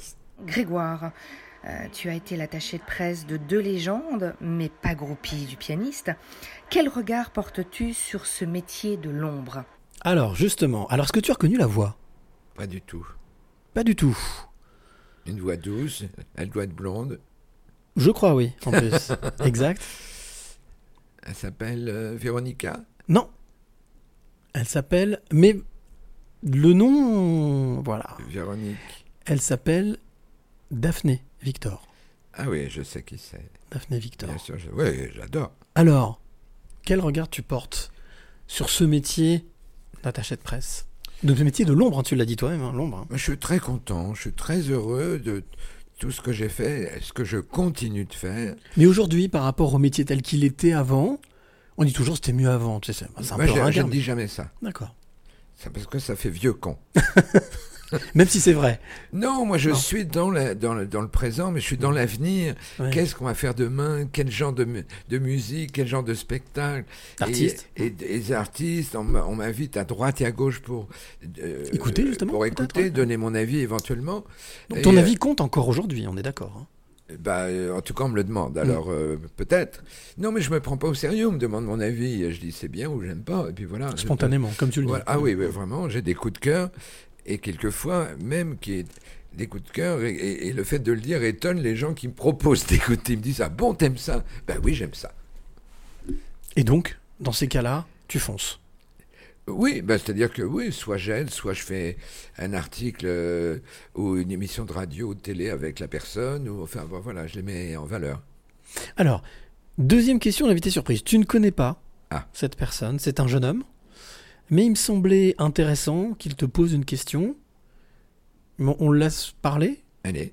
Allez, c'est parti. Bonjour Grégoire, euh, ravi euh, d'avoir l'opportunité euh, qui est créée par Cyril de, pouvoir vous poser une question aujourd'hui. Je suis Christophe euh, auteur, compositeur, interprète à, Mes Heures Perdues depuis un moment. Le rêve de gosse est de vivre dans le milieu artistique et surtout de, faire de la scène et chanter les propres compos. Mais ce rêve, il a de la difficulté à, se réaliser parce que je me donne l'excuse de, n'être qu'un seul parmi des millions à vouloir vivre de l'art et toujours le, le- syndrome aussi de, l'imposteur. Donc j'y travaille. Avec tout ce monde qui, qui va de plus en plus vite, comment réussir à poursuivre ces rêves qui sont pas vraiment assumés tout en conservant son intégrité? Ah, alors, double question là-dedans.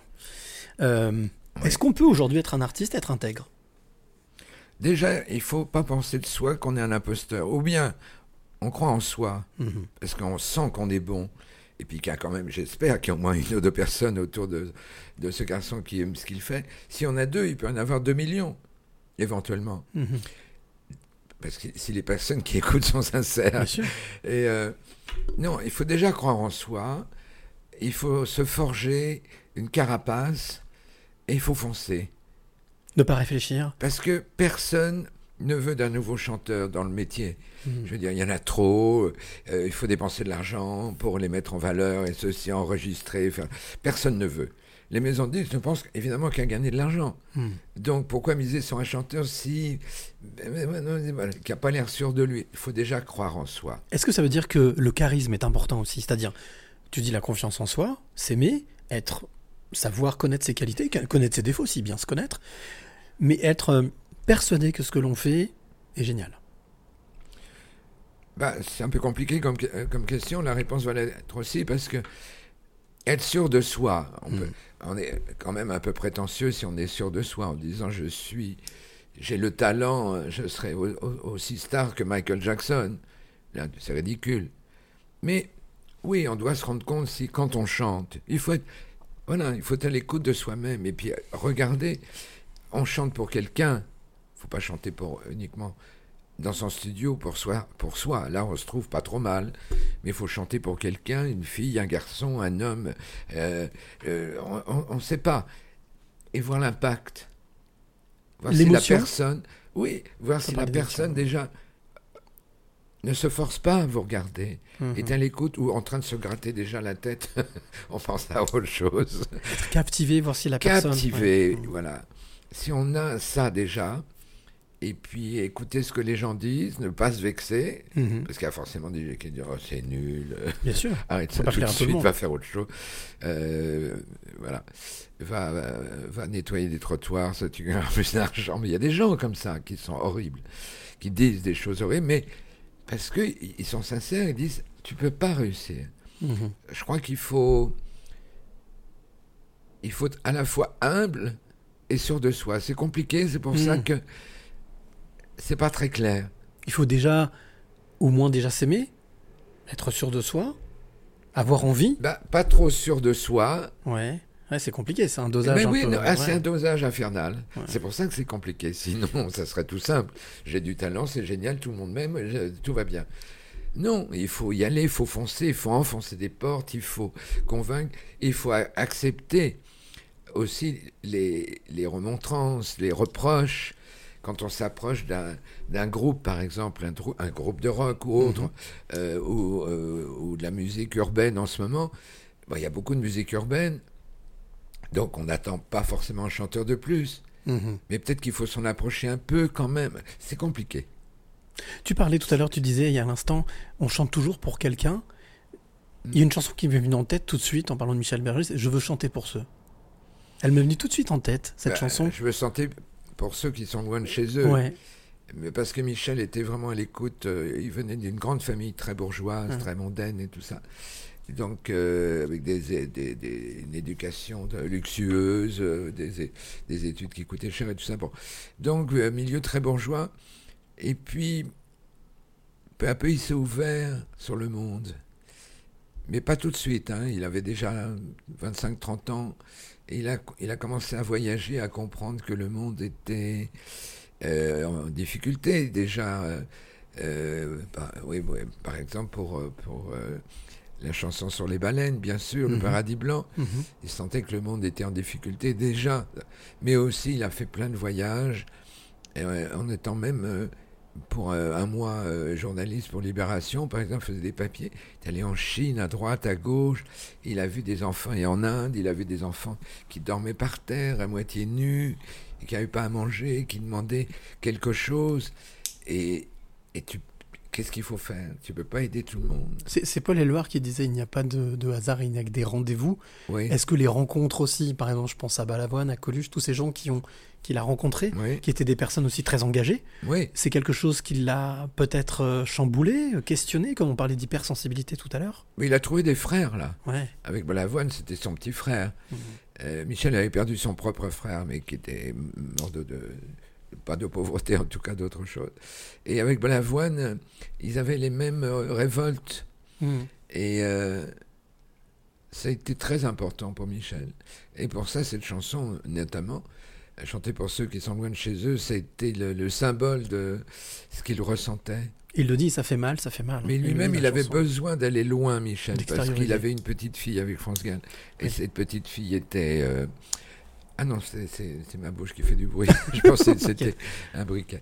Et donc, euh, euh, donc euh, cette petite fille euh, n'allait pas bien Mm, mm. dès sa naissance. Donc, il avait besoin de, de s'éloigner, d'aller vers les autres. Il a découvert que dans le monde, il y avait tellement de souffrance que ça n'allégeait pas la sienne, mais qu'en tout cas, ça lui faisait conscience, prendre conscience qu'il n'y avait pas que l'amour dans la vie, et ses Mm. propres euh, problèmes d'amour, et ce regret d'avoir été délaissé par une certaine chanteuse.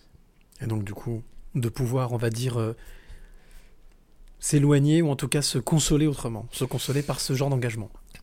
De se rendre compte Mm. que euh, le malheur était euh, incontournable aussi. et partout, et que il fallait continuer, Toujours avancer. avancer. Bah, on va justement avancer, on va continuer. Troisième question. Ouais. Troisième question, invité surprise. Troisième invité surprise. Alors ça, c'est quelqu'un que... Non, je... non, je si connais. Oui, mais enfin, Je connais pas bien. voilà, je préfère plutôt te, te laisser écouter. Et puis, tu devrais... peut-être que tu vas reconnaître la voix. Bonjour Grégoire, euh, Franck euh, Palais, euh, j'aurais bien aimé vous poser une question. Quel a été le- l'événement qui vous a le plus marqué au cours de votre carrière ou avez-vous une, une anecdote à nous révéler? J'espère que tout va bien pour vous. En tout cas, je suis content que vous soyez interviewé par Cyril Dichamp. Alors, Franck, Franck, c'est quelqu'un que tu as rencontré au Salon du Livre à Monaco. Qui était Ah, le... ah, d'accord. Voilà, c'était Il y a le- pas longtemps. Oui, il n'y a pas longtemps, exactement. Il n'y a pas très longtemps. Dans la principauté de Monaco. À la principauté, voilà, chez euh, nos amis là-bas du, du Rocher. Et donc, il avait cette question, effectivement. S'il y a quelque chose qui t'a marqué ou si tu avais une anecdote qui te venait comme ça, tout de suite, spontanément? Il doit y en avoir des milliards, mais. Ben, je me demande comment on peut être heureux à Monaco. Parce que c'est idiot, mais Monaco, c'est une principauté avec euh, l'argent. Il y, a des, il y a des casinos, tout ça, tout, tout coûte cher. euh, c'est que l'argent, les touristes et tout ça. Et c'est affolant parce que il n'y a pas de verdure, il n'y a pas de jardin. Il y a un tout petit jardin exotique de 20 mètres carrés au milieu de la ville. Alors qu'on fait de plus en plus de buildings, euh, de plus en plus haut et tout ça. Et euh, c'est tellement un décor d'opérette Mhm. Euh, qu'on se dit ce n'est pas la vraie vie. Ah oui. C'est, un décor c'est Un un, déc- décorum c'est un décor et l'émotion, la vie, l'échange, l'amour n'est pas là, Ah ouais, à ce point-là. à ce point-là. Une superficialité? Si Monaco est superficiel. Ouais. Bah, oui, parce que c'est un, c'est un rêve de, de, de principauté, de royaume, de royauté, de principauté, je l'ai dit. Euh, tout ça, euh, c'est- de l'apparat. Je vais t'interdire à Monaco, j'ai de la famille maintenant. Mais en disant ça, mais on sent pas, on, on se sent pas euh, Ça manque d'âme? à l'aise, quoi. Ah, Justement, est-ce que par rapport à Monaco, tu as une anecdote ou un souvenir? Quelque chose qui. Peut-être avec un, artiste ou, avec, ou de par ton métier Puisqu'on parlait de Monaco là tout de suite. Est-ce qu'il y a quelque chose qui te revient comme ça Qui remonte à la surface pour parler de Rocher? C'est- surtout ça, cette histoire, je reviens à ça, mais à cette histoire d'argent permanent, euh, de, de loyer faramineux, euh, ou pour acheter un mètre carré, Mhm. bah, pour un appart, un mètre carré, c'est déjà le prix d'un appartement à Paris, un mètre carré. Donc c'est pas possible, quoi. Euh, et on a juste un mètre carré. Donc si on achète 10 mètres carrés, ça fait 10 appartements parisiens, et on n'a que 10 mètres carrés. Et on, Non, dit- mais on dit- on trouve déjà que Paris est tellement cher. incroyable et ça n'empêche pas les, les monégasques d'être sympathiques et tout. Mais même on a du mal à leur parler parce qu'ils ont un niveau de vie qui est complètement différent. Et c'est Mhm. que pour les femmes que des, des soirées, enfin moi je connais des gens bien forcément à Monaco, donc des soirées mondaines et les robes et les, et les, les- les voitures de luxe et ceci et cela. Et, euh, et moi je vis pas du tout comme ça, j'ai pas du tout envie de vi- vivre comme ça. Euh, parce que moi je suis dans le métier artistique et je suis pas dans, dans cette histoire de, de quotidien, d'apparence. Sauf qu'ils sont tous, euh, euh, gens qui habitent Monaco, ils, ont- ils sont tous riches, ils ont tous de l'argent. Donc c'est une famille. Mhm. Je dis pas qu'ils sont méprisants, mais c'est c'est comme une famille, comme une prison presque pour moi. Tu parlais de d'argent, tu parlais de, de démesure. Oui. Peut-être, allez, tiens, est-ce quel est le d'après, enfin, de tous tes souvenirs, de tout ce que tu as vécu, quel est la, le, truc le plus fou que tu vécu Mis à part, tu parlais de la fête tout à l'heure, démesurée avec les queens. Quel est pour toi le, on parle souvent de, de, de demandes de stars, voilà, des, des- choses qui, en étant peut-être avec une star ou un artiste que tu as accompagné, le truc qui t'est paru le plus fou, le plus dingue. Tu te dis non mais là il est en train de péter un plomb. Non, je réfléchis parce que j'ai vécu vraiment pas mal de choses. J'ai vu la drogue arriver dans le métier artistique et que moi je fumais pas du tout. Euh, et euh, et j'ai vu la destruction immédiate que ça pouvait revenir. Euh, ce qui m'a le plus impressionné, c'est la- l'arrivée du sida dans le métier, dans, le, dans toute la société, mais notamment beaucoup aussi dans le, dans le show business et tout ça. Et ça, j'étais très impliqué là-dedans parce que je faisais partie de, de, de- de tas de choses pour se protéger, pour alerter, et tout ça. Et euh, mais donc, euh, je trouvais que c'était une explosion mortifère. C'est ce qui t'a vraiment marqué. Ben oui. Mm. Quand on voit Mm. les gens disparaître. Bien sûr, euh, bien sûr. Et une fois, je suis allé dans une salle de spectacle où il passait la photo de tous les gens qui faisaient partie de, de, choses qui luttaient contre le sida. Donc, je les avais pratiquement tous connus. Mm. Et tout cela était décédé, malgré tout. C'est pour ça que je dis mortifère. ouais. Et là, je me suis évanoui. Ah oui? À force de voir, mais il est mort celui-là. Et c'est, alors, bien sûr que je- il y en avait beaucoup de membres de, de, de, de- de ces associations, mais euh, là, ça m'a fait un choc, quoi. Mm. Et moi, je suis passé au travers. Quatrième question de l'invité surprise. Lui, tu le connais par contre. Oh, pardon. Non, mais t'inquiète pas, t'inquiète pas. Je t'ai dit, on fait vraiment, on est comme à la maison. Hop, voilà, je remets le micro. donné un coup de poing, là. Oui, bah écoute, tu vois, il a rien dit. Il a même pas mal. Euh, lui, tu le connais. Ah. Tu le connais même bien. Oula. Question? Question qui est. Réponse. Mon cher Grégoire, je suis très heureux de te savoir dans ce joli podcast Les Passeurs de Clés. J'aurais deux questions pour toi. Dans ton livre, il est temps de dire la vérité sur Michel Berger. Est-ce que tu as livré tout ce que tu savais? Ou est-ce qu'il y a encore des confidences ou des faits que tu n'as pas révélés parce que potentiellement trop sensibles? Et ma deuxième question, quelle est la chanson de Michel Berger qui te touche le plus et pourquoi? Alors, ton livre, on le rappelle, c'est Michel Berger, L'inoubliable, c'est chez Flammarion. Oui, c'est pas le titre qu'il a donné, Voilà, là, le ouais. titre, c'est voilà. Euh, mais euh, donc, euh, livre qui est sorti l'année dernière, je crois, non? Il y a vient un de sortir il y a un an. Il y a un an. Euh, déjà 30 ans, hein, c'était le, le bandeau qui était euh, sur, le, sur le livre. Alors, deux questions de notre ami Laurent Le Pape. Ah bah évidemment. Le pape sur énergie, à l'époque des grandes années d'énergie. Euh, donc, bien entendu, dans ce livre, je suppose qu'il y a des choses que tu n'as pas livrées par respect, par pudeur, par euh, tout simplement, euh, j'allais dire. Ben, moi, je suis pas dans les ragots et, les. Alors, bien sûr que beaucoup de journalistes veulent savoir. Alors, il était sorti avec Véronique Sanson, puis après Maria France Gall, et puis, et puis après, il paraît qu'il y avait une autre jeune femme et tout ça. Oui, il était de la vie amoureux de. Véronique Sanson et c'était son inspiration. Non, là, c'était public. Euh, France Gall, c'était public. Maintenant, les regards qu'il pouvait avoir quand il était avec moi, C'est ça que je te parlais. Là, c'est de la vie privée, son regard, c'est-à-dire euh, délivrer, c'est-à-dire laisser rester effectivement dans le domaine public de ce que les gens connaissent. C'est ça. Why not?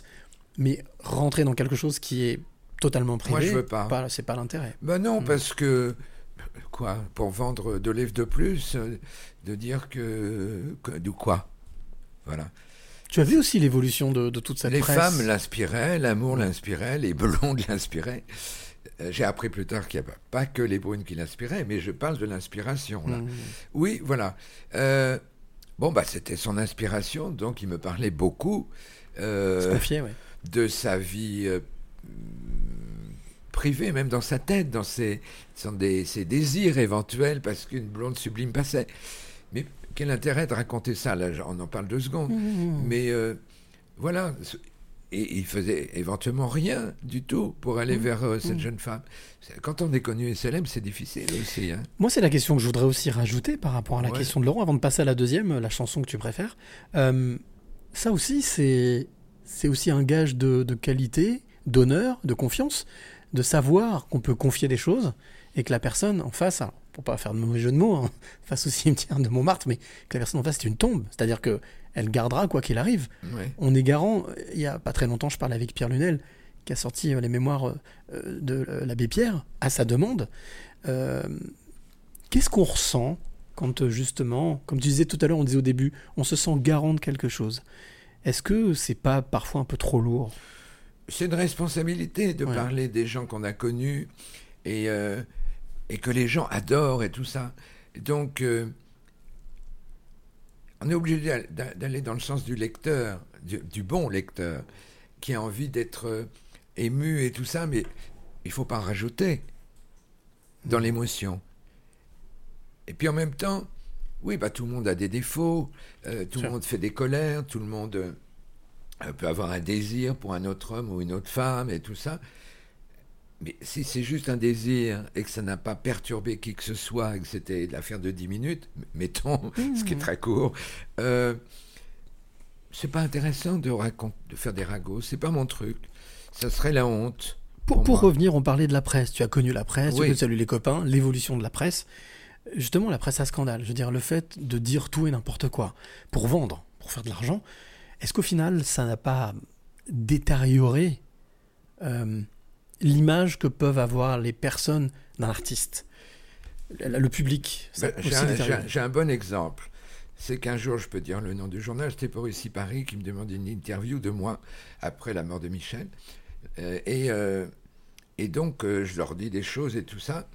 Et, et le journal sort, ils avaient mis en une Grégoire Collat, la photo de Michel Berger et tout ça, Grégoire Collat, euh, j'ai été le seul homme dans la vie de Michel Berger. Wow. C'est un peu tortueux quand même, hein Complètement. Ça veut dire que j'ai couché avec lui et que j'étais son, son, son mec. Mmh. Bon. Mais c'était pas ça la phrase. Ma phrase, c'était j'étais le seul homme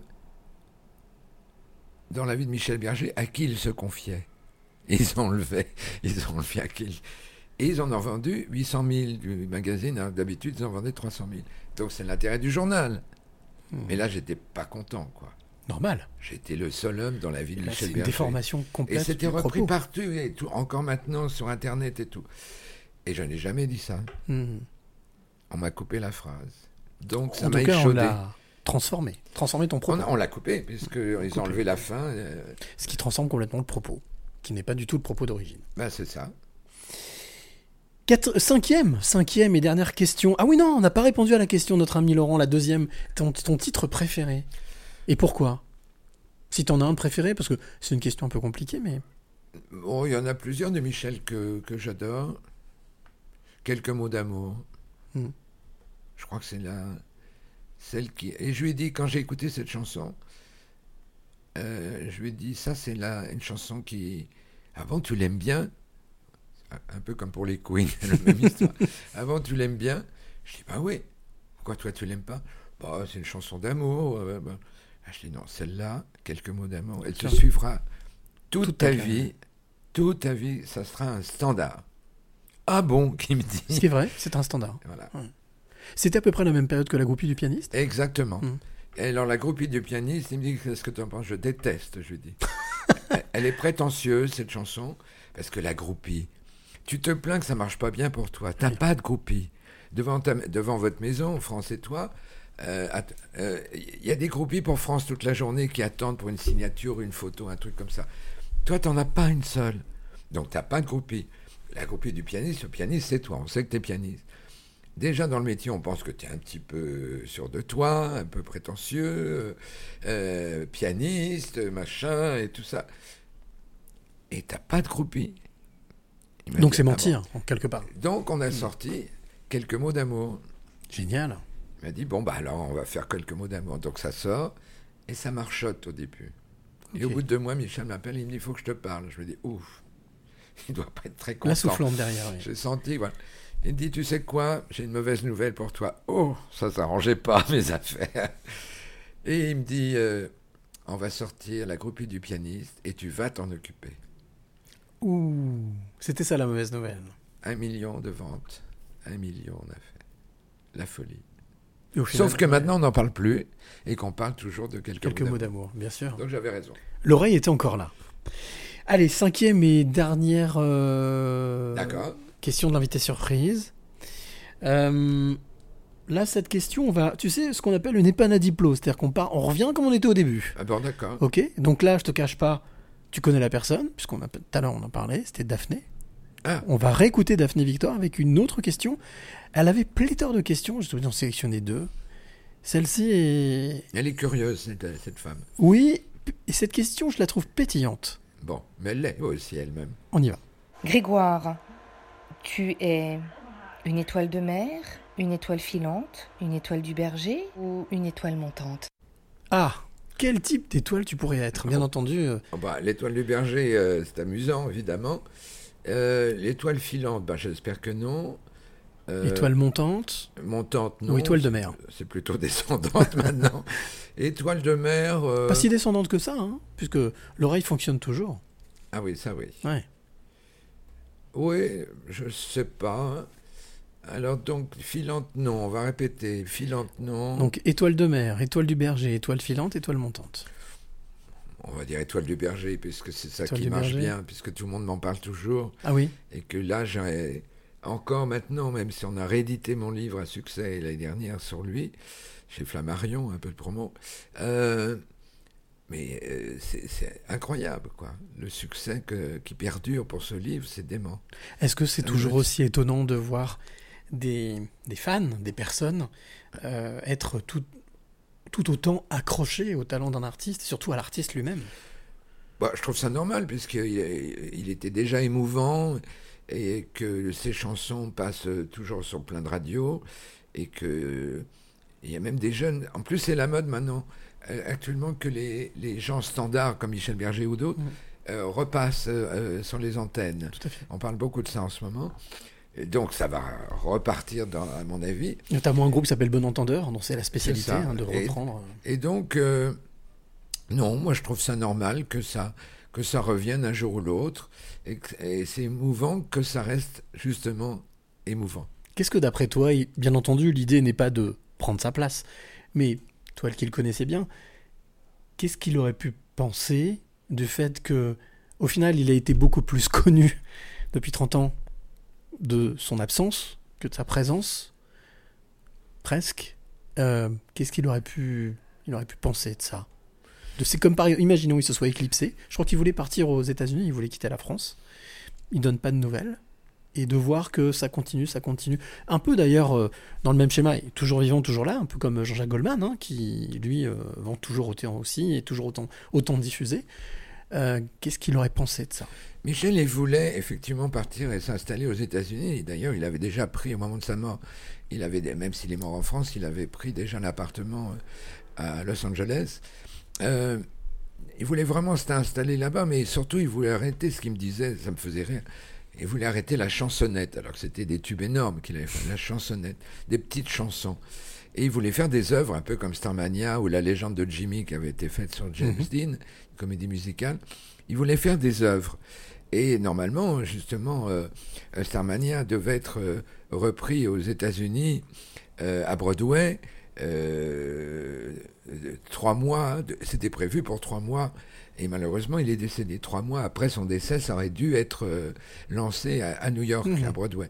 Et euh, bon, donc il avait plein de projets, il voulait faire du cinéma, euh, un film sur les Indiens d'Amérique qui se serait appelé, euh, je ne sais plus le nom, Totem, voilà, c'est ça. Il était passionné par les Indiens d'Amérique. Peuple premier Et puis il voulait surtout euh, s'arrêter de souffrir euh, à cause des, des, des décès de ses amis, Mm. euh, sa fille et qui, qui vivait toujours, mais qui était condamnée à quelques années encore par la muco- mucoviscidose. Il avait besoin d'air, il avait besoin d'espace, il avait besoin d'un ailleurs. Et euh, il n'avait pas de mépris pour la France, mais c'était trop étroit, trop restreint, trop de, de contingences, pas assez de liberté pour lui. Pas des libertés sexuelles, des libertés de penser, de vivre, de respirer, de faire autre chose. Comme beaucoup d'artistes le font, hein, Voilà. euh, vont euh, outre-Atlantique ou euh, s'expatrient pour être libres, pour pouvoir ça. se balader. Et moi, il m'avait dit, euh, tu sais, euh, euh, c'était deux ans avant son décès, je vais avoir 40 ans, et il faut que j'arrête les chansonnettes. C'est ce qu'il pensait de ces chansons, de ces tubes. Puis moi, il m'a dit, et toi, tu deviens un vieil attaché de presse, tu devrais arrêter aussi. Sauf que j'étais plus jeune que lui. Et moi, j'ai consulté un psy. Je lui ai dit, Réellement comment ça se fait Mm. qu'il me dit ça? Parce qu'il parle à son miroir. Tu es son image. C'est toi qui vends son image et son talent dans les radios, les télévisions, la presse et tout ça. Donc c'est ce qu'il pensait, lui. Et donc, lui, pour lui, c'était vrai qu'il se sentait euh, trop vieux pour faire des petites chansons, des tubes, mais des petites chansons quand même. Il voulait faire des grandes œuvres. Et donc, comme moi j'étais son représentant, donc son image par rapport aux médias, il fallait que j'arrête aussi. Il fallait que tu. Que j'arrête aussi. Que tu que tu arrêtes complètement. Et donc, j'ai pas arrêté. Comme quoi, t'as bien eu raison. Euh, alors, moi, je te propose quelque chose. Quand euh, effectivement je vais à la rencontre de mes passeuses et de mes passeurs de clés, comme on vient de le faire, j'ai des, je viens avec des petits cadeaux, mais j'ai aussi ce que j'appelle le questionnaire Tu es plutôt, pour ainsi d'un peu plus te connaître. Alors, la règle est assez simple. Plutôt, c'est un chien de dessin animé. Alors ça, d'habitude, c'est moi qui l'a fait. Bon, voilà, ça y est, ça c'est fait. Je suis obligé. Bien sûr, mais celle-là, elle est faite, ça y est, tu as entièrement raison. Au moins comme ça, c'est pas moi qui l'ai faite cette fois-ci. Euh, mais tu verras, c'est très simple, c'est plutôt ça ou ça. Alors, la règle est simple, ne pas réfléchir et répondre vite. D'accord. Ok? On y va? Dit. Allez, on y va. Tu es plutôt café ou thé? Thé. Plutôt sucré ou salé? Ah, sucré. Plutôt matin ou soir? Matin. Plutôt bonjour ou au revoir Alors, bonjour. Plutôt famille ou ami? Ami, Plutôt s'il te plaît ou merci? S'il te plaît. Plutôt mental ou cœur? Mental. Plutôt mélancolie ou bonheur? Bonheur. Plutôt ciné ou canapé? Je dirais télé, comme ça j'ai les deux. Mais... Donc canapé? Euh, canapé ou, ou cinéma Non, Ciné ou ciné ou ci- t'es plutôt ciné ou canapé, c'est ça. C'est plutôt grand écran ou plutôt chez soi Ah tranquille oui, bah voilà, ça revient à ça, oui. Oh bah je suis plutôt... C'est compliqué parce que j'aime les deux. Je regarde plus avec sur mon canapé, évidemment. Ok. Tu es plutôt restaurant ou pique-nique? Restaurant. Restaurant, tu es plutôt celle-ci elle pique. Amour ou amitié? Amitié. Tu es plutôt ombre ou lumière? Lumière. Et dernière question, tu es plutôt cadenas ou clé Clé. Eh ben écoute, ça tombe plutôt pas mal, Grégoire. C'est ce que je suis venu chercher aujourd'hui, dans ce 119e épisode des Passeurs de Clés. On a parlé de toi, on a parlé de ton parcours de vie, on va encore, on a encore un petit peu de temps ensemble.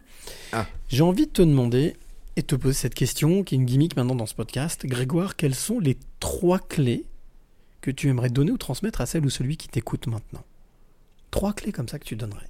À n'importe qui. Les, les clés, les trois clés qui te semblent Pas forcément importantes. un artiste. Non, non. Parce je trois parle clés. plus à des artistes. Eh ben alors parlons des artistes si tu veux. Parce que sinon, euh, je donne pas forcément tout Les le temps mêmes. des, des- Non, je donne pas forcément des conseils à tout le monde tout le temps. Alors quand je dis que des clés, c'est pas forcément des conseils, c'est trois choses de la vie qui te semblent importantes, que tu ne peux pas dissocier et qui te semblent vitales. Euh, oui. Ne pas dire du mal. Première clé, donc ne pas dire du mal, ne pas être médisant. Peut être- oui. Donc notion de respect derrière en fait. hein. Ouais. Enfin, ne pas parler tout le temps, quoi. De tout D'accord. raconter. D'accord. Parce que ça peut faire du mal, voilà. Donc on est plutôt dans la dis- être rester discret. Ne pas forcément tout Res- raconter. respectueux. Respect- respectueux. D'accord. Ne pas répéter les confidences, enfin ce qu'on Mhm. sait à tout le monde. Donc, première clé, ça, le respect. Ça, ça, peut tuer. Mhm. Mhm. Les mots peuvent tuer, bien sûr. Je trouve que c'est très violent. Le deuxième, c'est quoi? Deuxième clé, ce que tu veux. La première, donc première clé, le respect. Deuxième clé, chose qui te semble vraiment mais importante. Écouter les autres. L'écoute, d'accord. Et puis. euh, L'écoute, c'est-à-dire euh, l'écoute active, la Oui. vraie écoute. D'accord. Ah, oui, Pas entendre, écouter. Écouter. Donc ils mettent du cœur. Oui, écouter les autres, oui, c'est ça. Donc le Et la- respect, et la l'écoute troisième et la troisième. Troisième clé. Ça paraît banal peut-être. Non, il n'y a rien de banal. Ne pas faire de mal aux autres. Ouais, c'est important ça. Ah bah oui. Ne pas, faire de mal. Ouais. Donc le respect, l'écoute Ouais. et la bienveillance au final. Ne pas faire de mal. Être bienveillant. Je sais pas si c'est de la bienveillance, c'est de la prudence, en tout cas. Oui. C'est avec le respect un peu, mais ne pas blesser l'autre. C'est plus que de la. Non, c'est pas de la bienveillance parce que. Non, c'est plus. Ouais, c'est plus de la prudence. Mhm. Donc ça peut être exagéré la prudence. Donc on n'en dit, on dit, on dit, on en dit pas forcément assez non plus. Mais il faut être prudent avec les. Avec ce qu'on peut dire. La parole est dangereuse. Par contre, il y a quelque chose que j'ai noté et que j'apprécie énormément chez toi, cette notion de franchise. Être franc, Ah, dire bah, les c'est- choses. Ça, je répété pour ma franchise. Et en étant franc, des fois, on peut blesser. Non, il y a Non. des façons de dire les Ah. choses. Donc, quand la franchise est réelle, vient du cœur, quand elle n'est pas trafiquée, normalement, ça blesse pas. On me demande souvent mon avis, des chanteurs me demandent mon avis. Et si je leur dis que c'est génial, alors je, je- je déteste. Oui, euh, tu mens. Ça n'avance pas le schmilblick. Bien sûr. Tu ne, tu ne réponds pas à la question qu'on est venu te poser, en tous les cas. Donc, tu n'es, à ce moment-là, tu n'es pas honnête. Tu mens. Mais là, j'ai répondu aux tiennes. Ah oui, complètement. Complètement. Tu as répondu aux miennes. J'ai pas menti. Seul toi le sais. Moi, en tous les cas. Non, non, a non, mais. Non, non, mais il n'y a aucune raison, mais en tous les cas, moi, je ne vais pas jusqu'à avoir cette prétention-là de vouloir dire, de savoir si c'est la vérité. Je dis toujours qu'il y a autant de vérité que J'ai d'être pas humain. besoin de mentir parce que d'abord, euh, Non, pas je de sens, raison et en plus, et je n'ai pas peur des gens. Je suis pas sûr de moi. C'est pas ça que je veux dire. J'ai pas peur Mhm. parce que là, c'est pour le coup, il faut penser que les gens peuvent être quand même un peu bien- bienveillants, même s'ils sont français qui râlent contre tout. La bienveillance existe, bien entendu. Le monde va pas si mal non plus. Il a ses travers, mais il va pas si mal. Il nous reste deux petites choses à voir ensemble. oui. J'ai pour habitude aussi de demander à mes passeurs de clés, arrivés à ce niveau-là de l'interview, de cette rencontre, trois coups de cœur. Ah Des coups de cœur, tu vois, c'est simple. Alors, coup de cœur film, coup de cœur musique, coup de cœur lecture. Ton coup de cœur film, cinéma, ça peut être une série, ça peut être un film, quelque chose peut-être que tu as vu il y a pas longtemps, qui t'a ébloui, ou quelque chose qui t'a marqué. Un coup de cœur film. Le film qui m'a le plus marqué, je crois que ça s'appelle Vie privée avec Brigitte Bardot, Mhm. qui est un film euh, qui en fait racontait pratiquement sa vie d'une jeune euh, starlette qui devenait star et, et qui devait s'échapper euh, dans une ville d'Italie par les toits et tout ça. Et je me suis dit, mais euh, les stars, c'est vraiment ça. C'est-à-dire que c'est une vie... euh, On revient sur le. la même histoire qu'avec Delon. Alain Delon. Ouais, ouais. Et c'est pour ça que ça m'a frappé. Et adoré ça. Parce qu'elle était très crédible. Elle jouait pas si mal, Brigitte Bardot. C'est un film de Louis Malle, qui Ouais. est sorti donc en 1962, qui est une, un drame, une romance d'une heure 45, avec donc Brigitte Bardot, bien entendu, film de Louis Malle qui a été réalisé, donc qui est un film français, avec cette, euh, cette starlette qui est obligée de fuir et de, de faire attention pour Et ne pas Brigitte être... Bardot, je l'ai rencontrée. Et, euh, et j'en parle dans mon prochain livre, d'ailleurs, parce qu'il y a une anecdote assez. qui la définit bien, et qui est assez, assez croustillante, on va dire. Bon, on en reste là. Ça donne envie. Oui, bien sûr, mais on appelle ça teaser, tu, tu, tu teases, tu as entièrement raison. Euh, deuxième coup de cœur, le coup de cœur musique. Donc là, c'est ton rayon.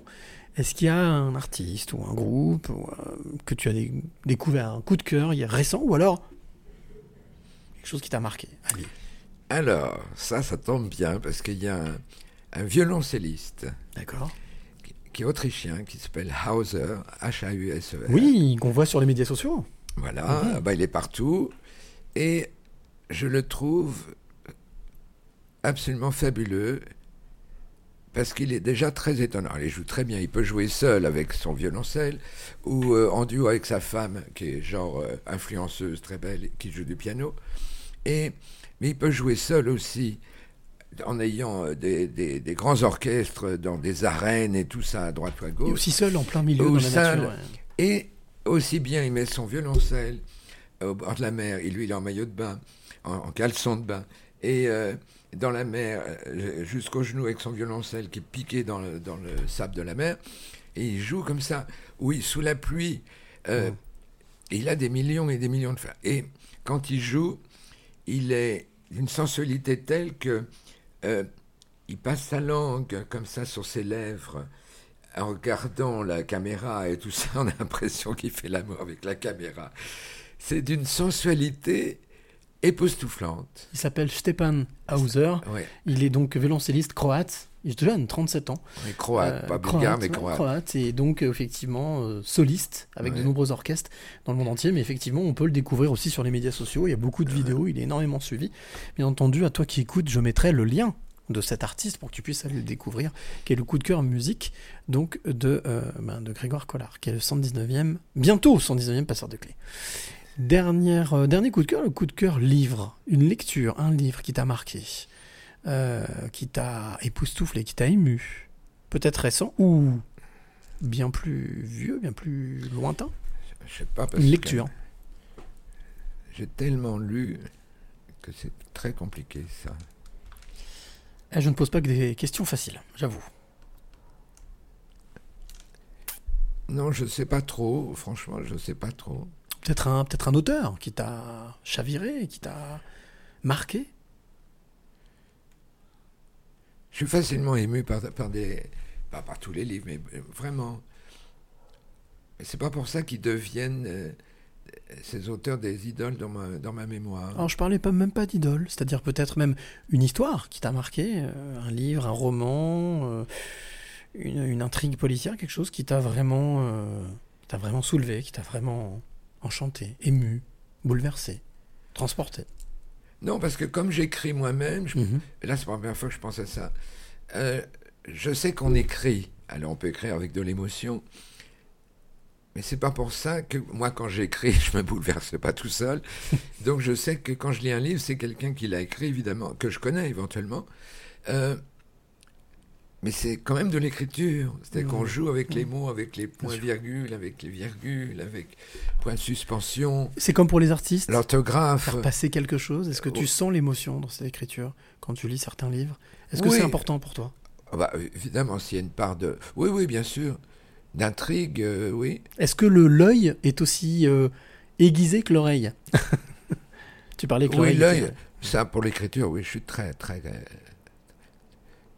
Je me prends pas pour un intellectuel du tout, mais je suis très exigeant pour la, pour l'écriture, celle bon, des autres. Et tu disais que l'oreille aiguisée, par- parfois l'émotion pouvait monter. Est-ce que est-ce qu'à la lecture c'est pareil? C'est quelque chose qui, tu lis quelques lignes, tu lis un livre et je parle pas de talent, hein, mais l'émotion te prend et tu te Ah dis oui, Oh, mais bien sûr que je peux pleurer. Je peux pleurer. Parce que le livre, c'est un échange. euh, là, je suis en train de lire un livre de, de l'académicien Jean-Marie Roire, Mhm.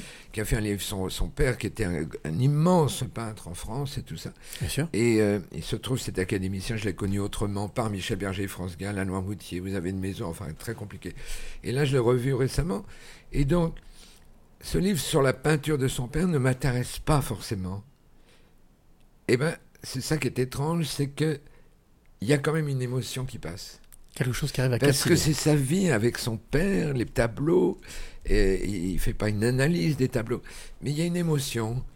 Et, et moi, j'adore la peinture, puisque mon père était peintre et tout ça, et que moi, je ne sais ni chanter ni peindre un oiseau, je sais rien faire. Un soleil, c'est un rond avec deux- trois, trois, quatre trucs noirs autour. Euh, bon, bref, euh, on peut pas avoir tous les talents, ça c'est sûr. En tout cas, voilà, Jean-Marie Roy, académicien, ça, ça m'émeut. Et ce livre s'appelle? Il est là, juste ici, là. Hop. Ouais.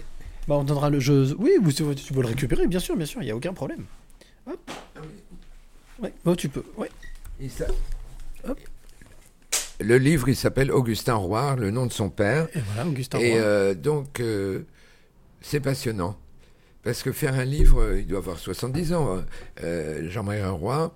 Et je vais me raconter une histoire. J'avais fait une interview de lui. Il avait fait un autre livre il y a très longtemps. Et puis, euh, je, je faisais des interviews en public pour euh, Fréquence Gay, Mhm. au Banana Café. Et puis voilà que mon invité, Jean-Marie Roy, arrive. Il n'était pas académicien. Et puis, j'avais eu son livre le matin même par un, un coursier. Donc, j'avais pas eu le temps de le lire. Et donc, il arrive et tout ça, bonjour et tout ça. Je me dis, oh là là là là, qu'est-ce que je vais raconter? Je ne sais pas de quoi ça parle du tout, du tout, du tout. Et donc, je- vite, vite, je regarde 3-4 paragraphes, mais la fin de 3-4 ou 5 paragraphes. Et je vois qu'à la fois, à la, à la fois euh, sur 5 paragraphes, il finit son, un- les paragraphes par en parlant d'Hortensia. Ok. C'est quand même étrange. Et donc, pendant l'interview, je dis Ah, dites-moi, alors on parle de choses et d'autres, son livre, tout ça, bah, bah. Et je lui dis Mais pourquoi vous parlez souvent d'Hortensia de votre livre? Parce qu'il y a deux ou trois euh, paragraphes où ça- ça- vous parlez d'Hortensia. Il dit Alors là, vous avez vraiment lu mon livre. Comme quoi? Je ne savais pas de quoi ça parlait du tout. Mais en tout cas, tu as su repérer le fait qu'il y avait une redite, que c'était une répétition. Mais et mais donc, il y avait une fascination certainement pour les Mais enfants. c'est amusant. C'est génial. C'est une belle anecdote. Il voilà a- une belle anecdote. il- bah oui, mais il l'a jamais su. Allez, Il nous reste une dernière chose. Il y a toujours une autre question à part. Là, c'est fini. Ah bon. Dernière question. Je vais te demander de faire preuve d'imagination. Oula. Nous avons commencé ce podcast, pas tout à fait commencé, mais tout à l'heure on a fait un petit voyage. Oui. Tu te souviens? Un voyage dans le temps. Oui. Ensemble. À la rencontre de ce petit garçon. Oui. Qui était assis sur ce banc. Imagine. C'était ton histoire. Mon histoire. Mm. Imagine que ce petit garçon, Soit moi. Non. c'était toi. D'accord. Mais il est malin. Il nous a chopé la voiture et maintenant il est venu, lui, ici. Donc ça veut dire que. hop, il a doucement ouvert la porte, il est rentré. Il va s'asseoir juste là, ici. Et alors Il est donc à ta gauche. Oui. Qu'est-ce que tu as envie de lui dire à ce petit garçon qui est là, qui est rentré, qu'on a vu tout à l'heure, en voyageant, mais qui a fait ce voyage pour venir ici, passer ces quelques secondes avec nous? Qu'est-ce que tu qu'est-ce que as envie de lui dire? Est-ce que tu as envie, premièrement, envie de lui dire quelque chose? Et deuxièmement, Oh bah forcément. Ça c'est bien mon style de poser des questions ou de dire des choses aux gens, mais je commence pas par donner des conseils. Bonjour, il faudrait. euh, passer à discuter un petit peu. ouais. Oui, oui. Il faudrait que tu t'habilles autrement. Il faudrait que tu parles mieux. il Faudrait... Non. Euh, Mais du coup, tu le connais, ce petit garçon? Je dirais. Oui, mais je dirais raconte-moi ce que tu veux. Ah, Il d'accord. il est où le bonheur, comme le chanteur Paul fait Il est où le bonheur pour toi? Ok. Donc, de le questionner. Comme, Ah, forcément. Comme peut-être, comme peut-être, il n'y a pas eu la il y a pas eu de questionnement. Il y a peut-être jamais eu de Je peux questionnement. rien dire. Moi, J'ai passé ma vie à donner des conseils, et, Mm. et diriger des carrières, de, donner mon avis et tout ça. Donc je suis à l'écoute des autres. Y compris de toi-même. Ça paraît prétentieux quand on dit qu'on est à l'écoute des autres, mais c'est tout à fait ça. Mhm. Et, euh, et je suis à l'écoute des gens qui me lisent ou qui m'écoutent à la radio ou qui me voient à la télévision. Et lui, le petit garçon, je lui dirais, euh, oui, il est, qui es-tu Il est où le bonheur pour toi? Hmm. Il est où le bonheur? Il est où? Est-ce qu'au final, aujourd'hui, ce bonheur, euh, il est là? Avec Il toi? est présent? Bah, Avec moi, non, mais je veux dire, mais au quotidien, dans ta vie, euh, est-ce qu'au final, in fine, le, le bonheur, il est, euh, c'est l'accumulation de tous ces souvenirs Ou est-ce que ça continue encore? Est-ce que tu parlais du temps présent tout à l'heure? J'ai bien retenu que tu parlais du temps présent, c'est maintenant, ici. Ouais, Est-ce que le bonheur, c'est ça? Bien sûr, là, je suis. euh, je trouve que le bonheur, il est là, avec l'inquiétude que ça ne dure pas, toujours, mais ça sera le cas. Donc, euh, non, oui, il est là, le bonheur. Il y a un équilibre, euh, mais c'est surtout que c'est pas. Et ça, ça paraît prétentieux, mais c'est pas un bonheur égoïste, parce que je suis Mhm. vraiment à l'écoute des autres. Je pense que j'espère qu'on l'a compris. Et que. Mais qu'en même temps, je dois me protéger aussi, parce que sûr. La vie des autres est un peu envahissante. Mhm. Et euh, oui, mais je suis là. Je suis là. Là et bien là. Ouais. En tous les cas, ça a été un bonheur pour moi Ah, d'être avec toi, bah voilà. de passer ce temps, Ma journée est gagnée. hein. presque deux heures ensemble. Ah oui, quand même. Pour ce 119e épisode des Passeurs de Clés, merci Grégoire Avec de m'avoir reçu et d'avoir euh, accepté de, de jouer euh, à ce jeu, JE, ce jeu des Passeurs de Clés. Qu'est-ce que j'ai gagné? Puisque c'est un jeu. Alors, on n'a pas fini. Tu as bien, effectivement, tu as gagné quelque chose, mais que je vais te remettre juste après ce podcast, puisque maintenant, tu es passeur de clés. Ouais, Tu as passé l'étape, donc je te remettrai ta clé. d'accord. Tu vas choisir ta clé de passeur de clés, et on fera une petite vidéo, une petite photo, vraiment des choses très courtes, Ok. pour, euh, ben, pour pouvoir euh, complètement sceller cet épisode, donc est le 119e. Je suis vraiment très très heureux d'avoir passé euh, ces presque deux heures avec toi. J'ai la sensation d'avoir passé euh, deux heures, presque deux heures, avec un jeune homme de 25 ans. Ah bah je les ai de toute façon, les 25 C'est ça, ans. bientôt 26. mais- oui, c'est ça. en tout cas, merci beaucoup de m'avoir reçu ici, dans ton antre. Bah moi aussi, merci parce que c'était original. C'est pas. Alors là, avec des questions différentes, pas toujours les mêmes, euh, comme euh, je peux avoir tout le temps et je m'en plains pas. C'est bien qu'on s'intéresse à ce que je fais, que ce soit des livres, des télés, de la radio et tout ça. Et mais euh, mais c'est bien d'être un peu désarçonné.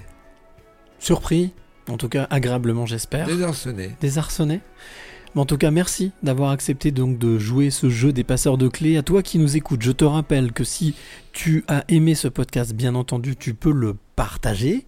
C'est un peu le but dans la vie, de partager. C'est plus important. Tu disais tout à l'heure, le partage. C'est ce que j'ai toujours fait. Alors le partage, n'oublie pas, toi qui es de l'autre côté, n'hésite pas à partager ce podcast. Bien entendu, tu le retrouves sur toutes les plateformes que tu connais, Deezer, Spotify, etc., etc., etc.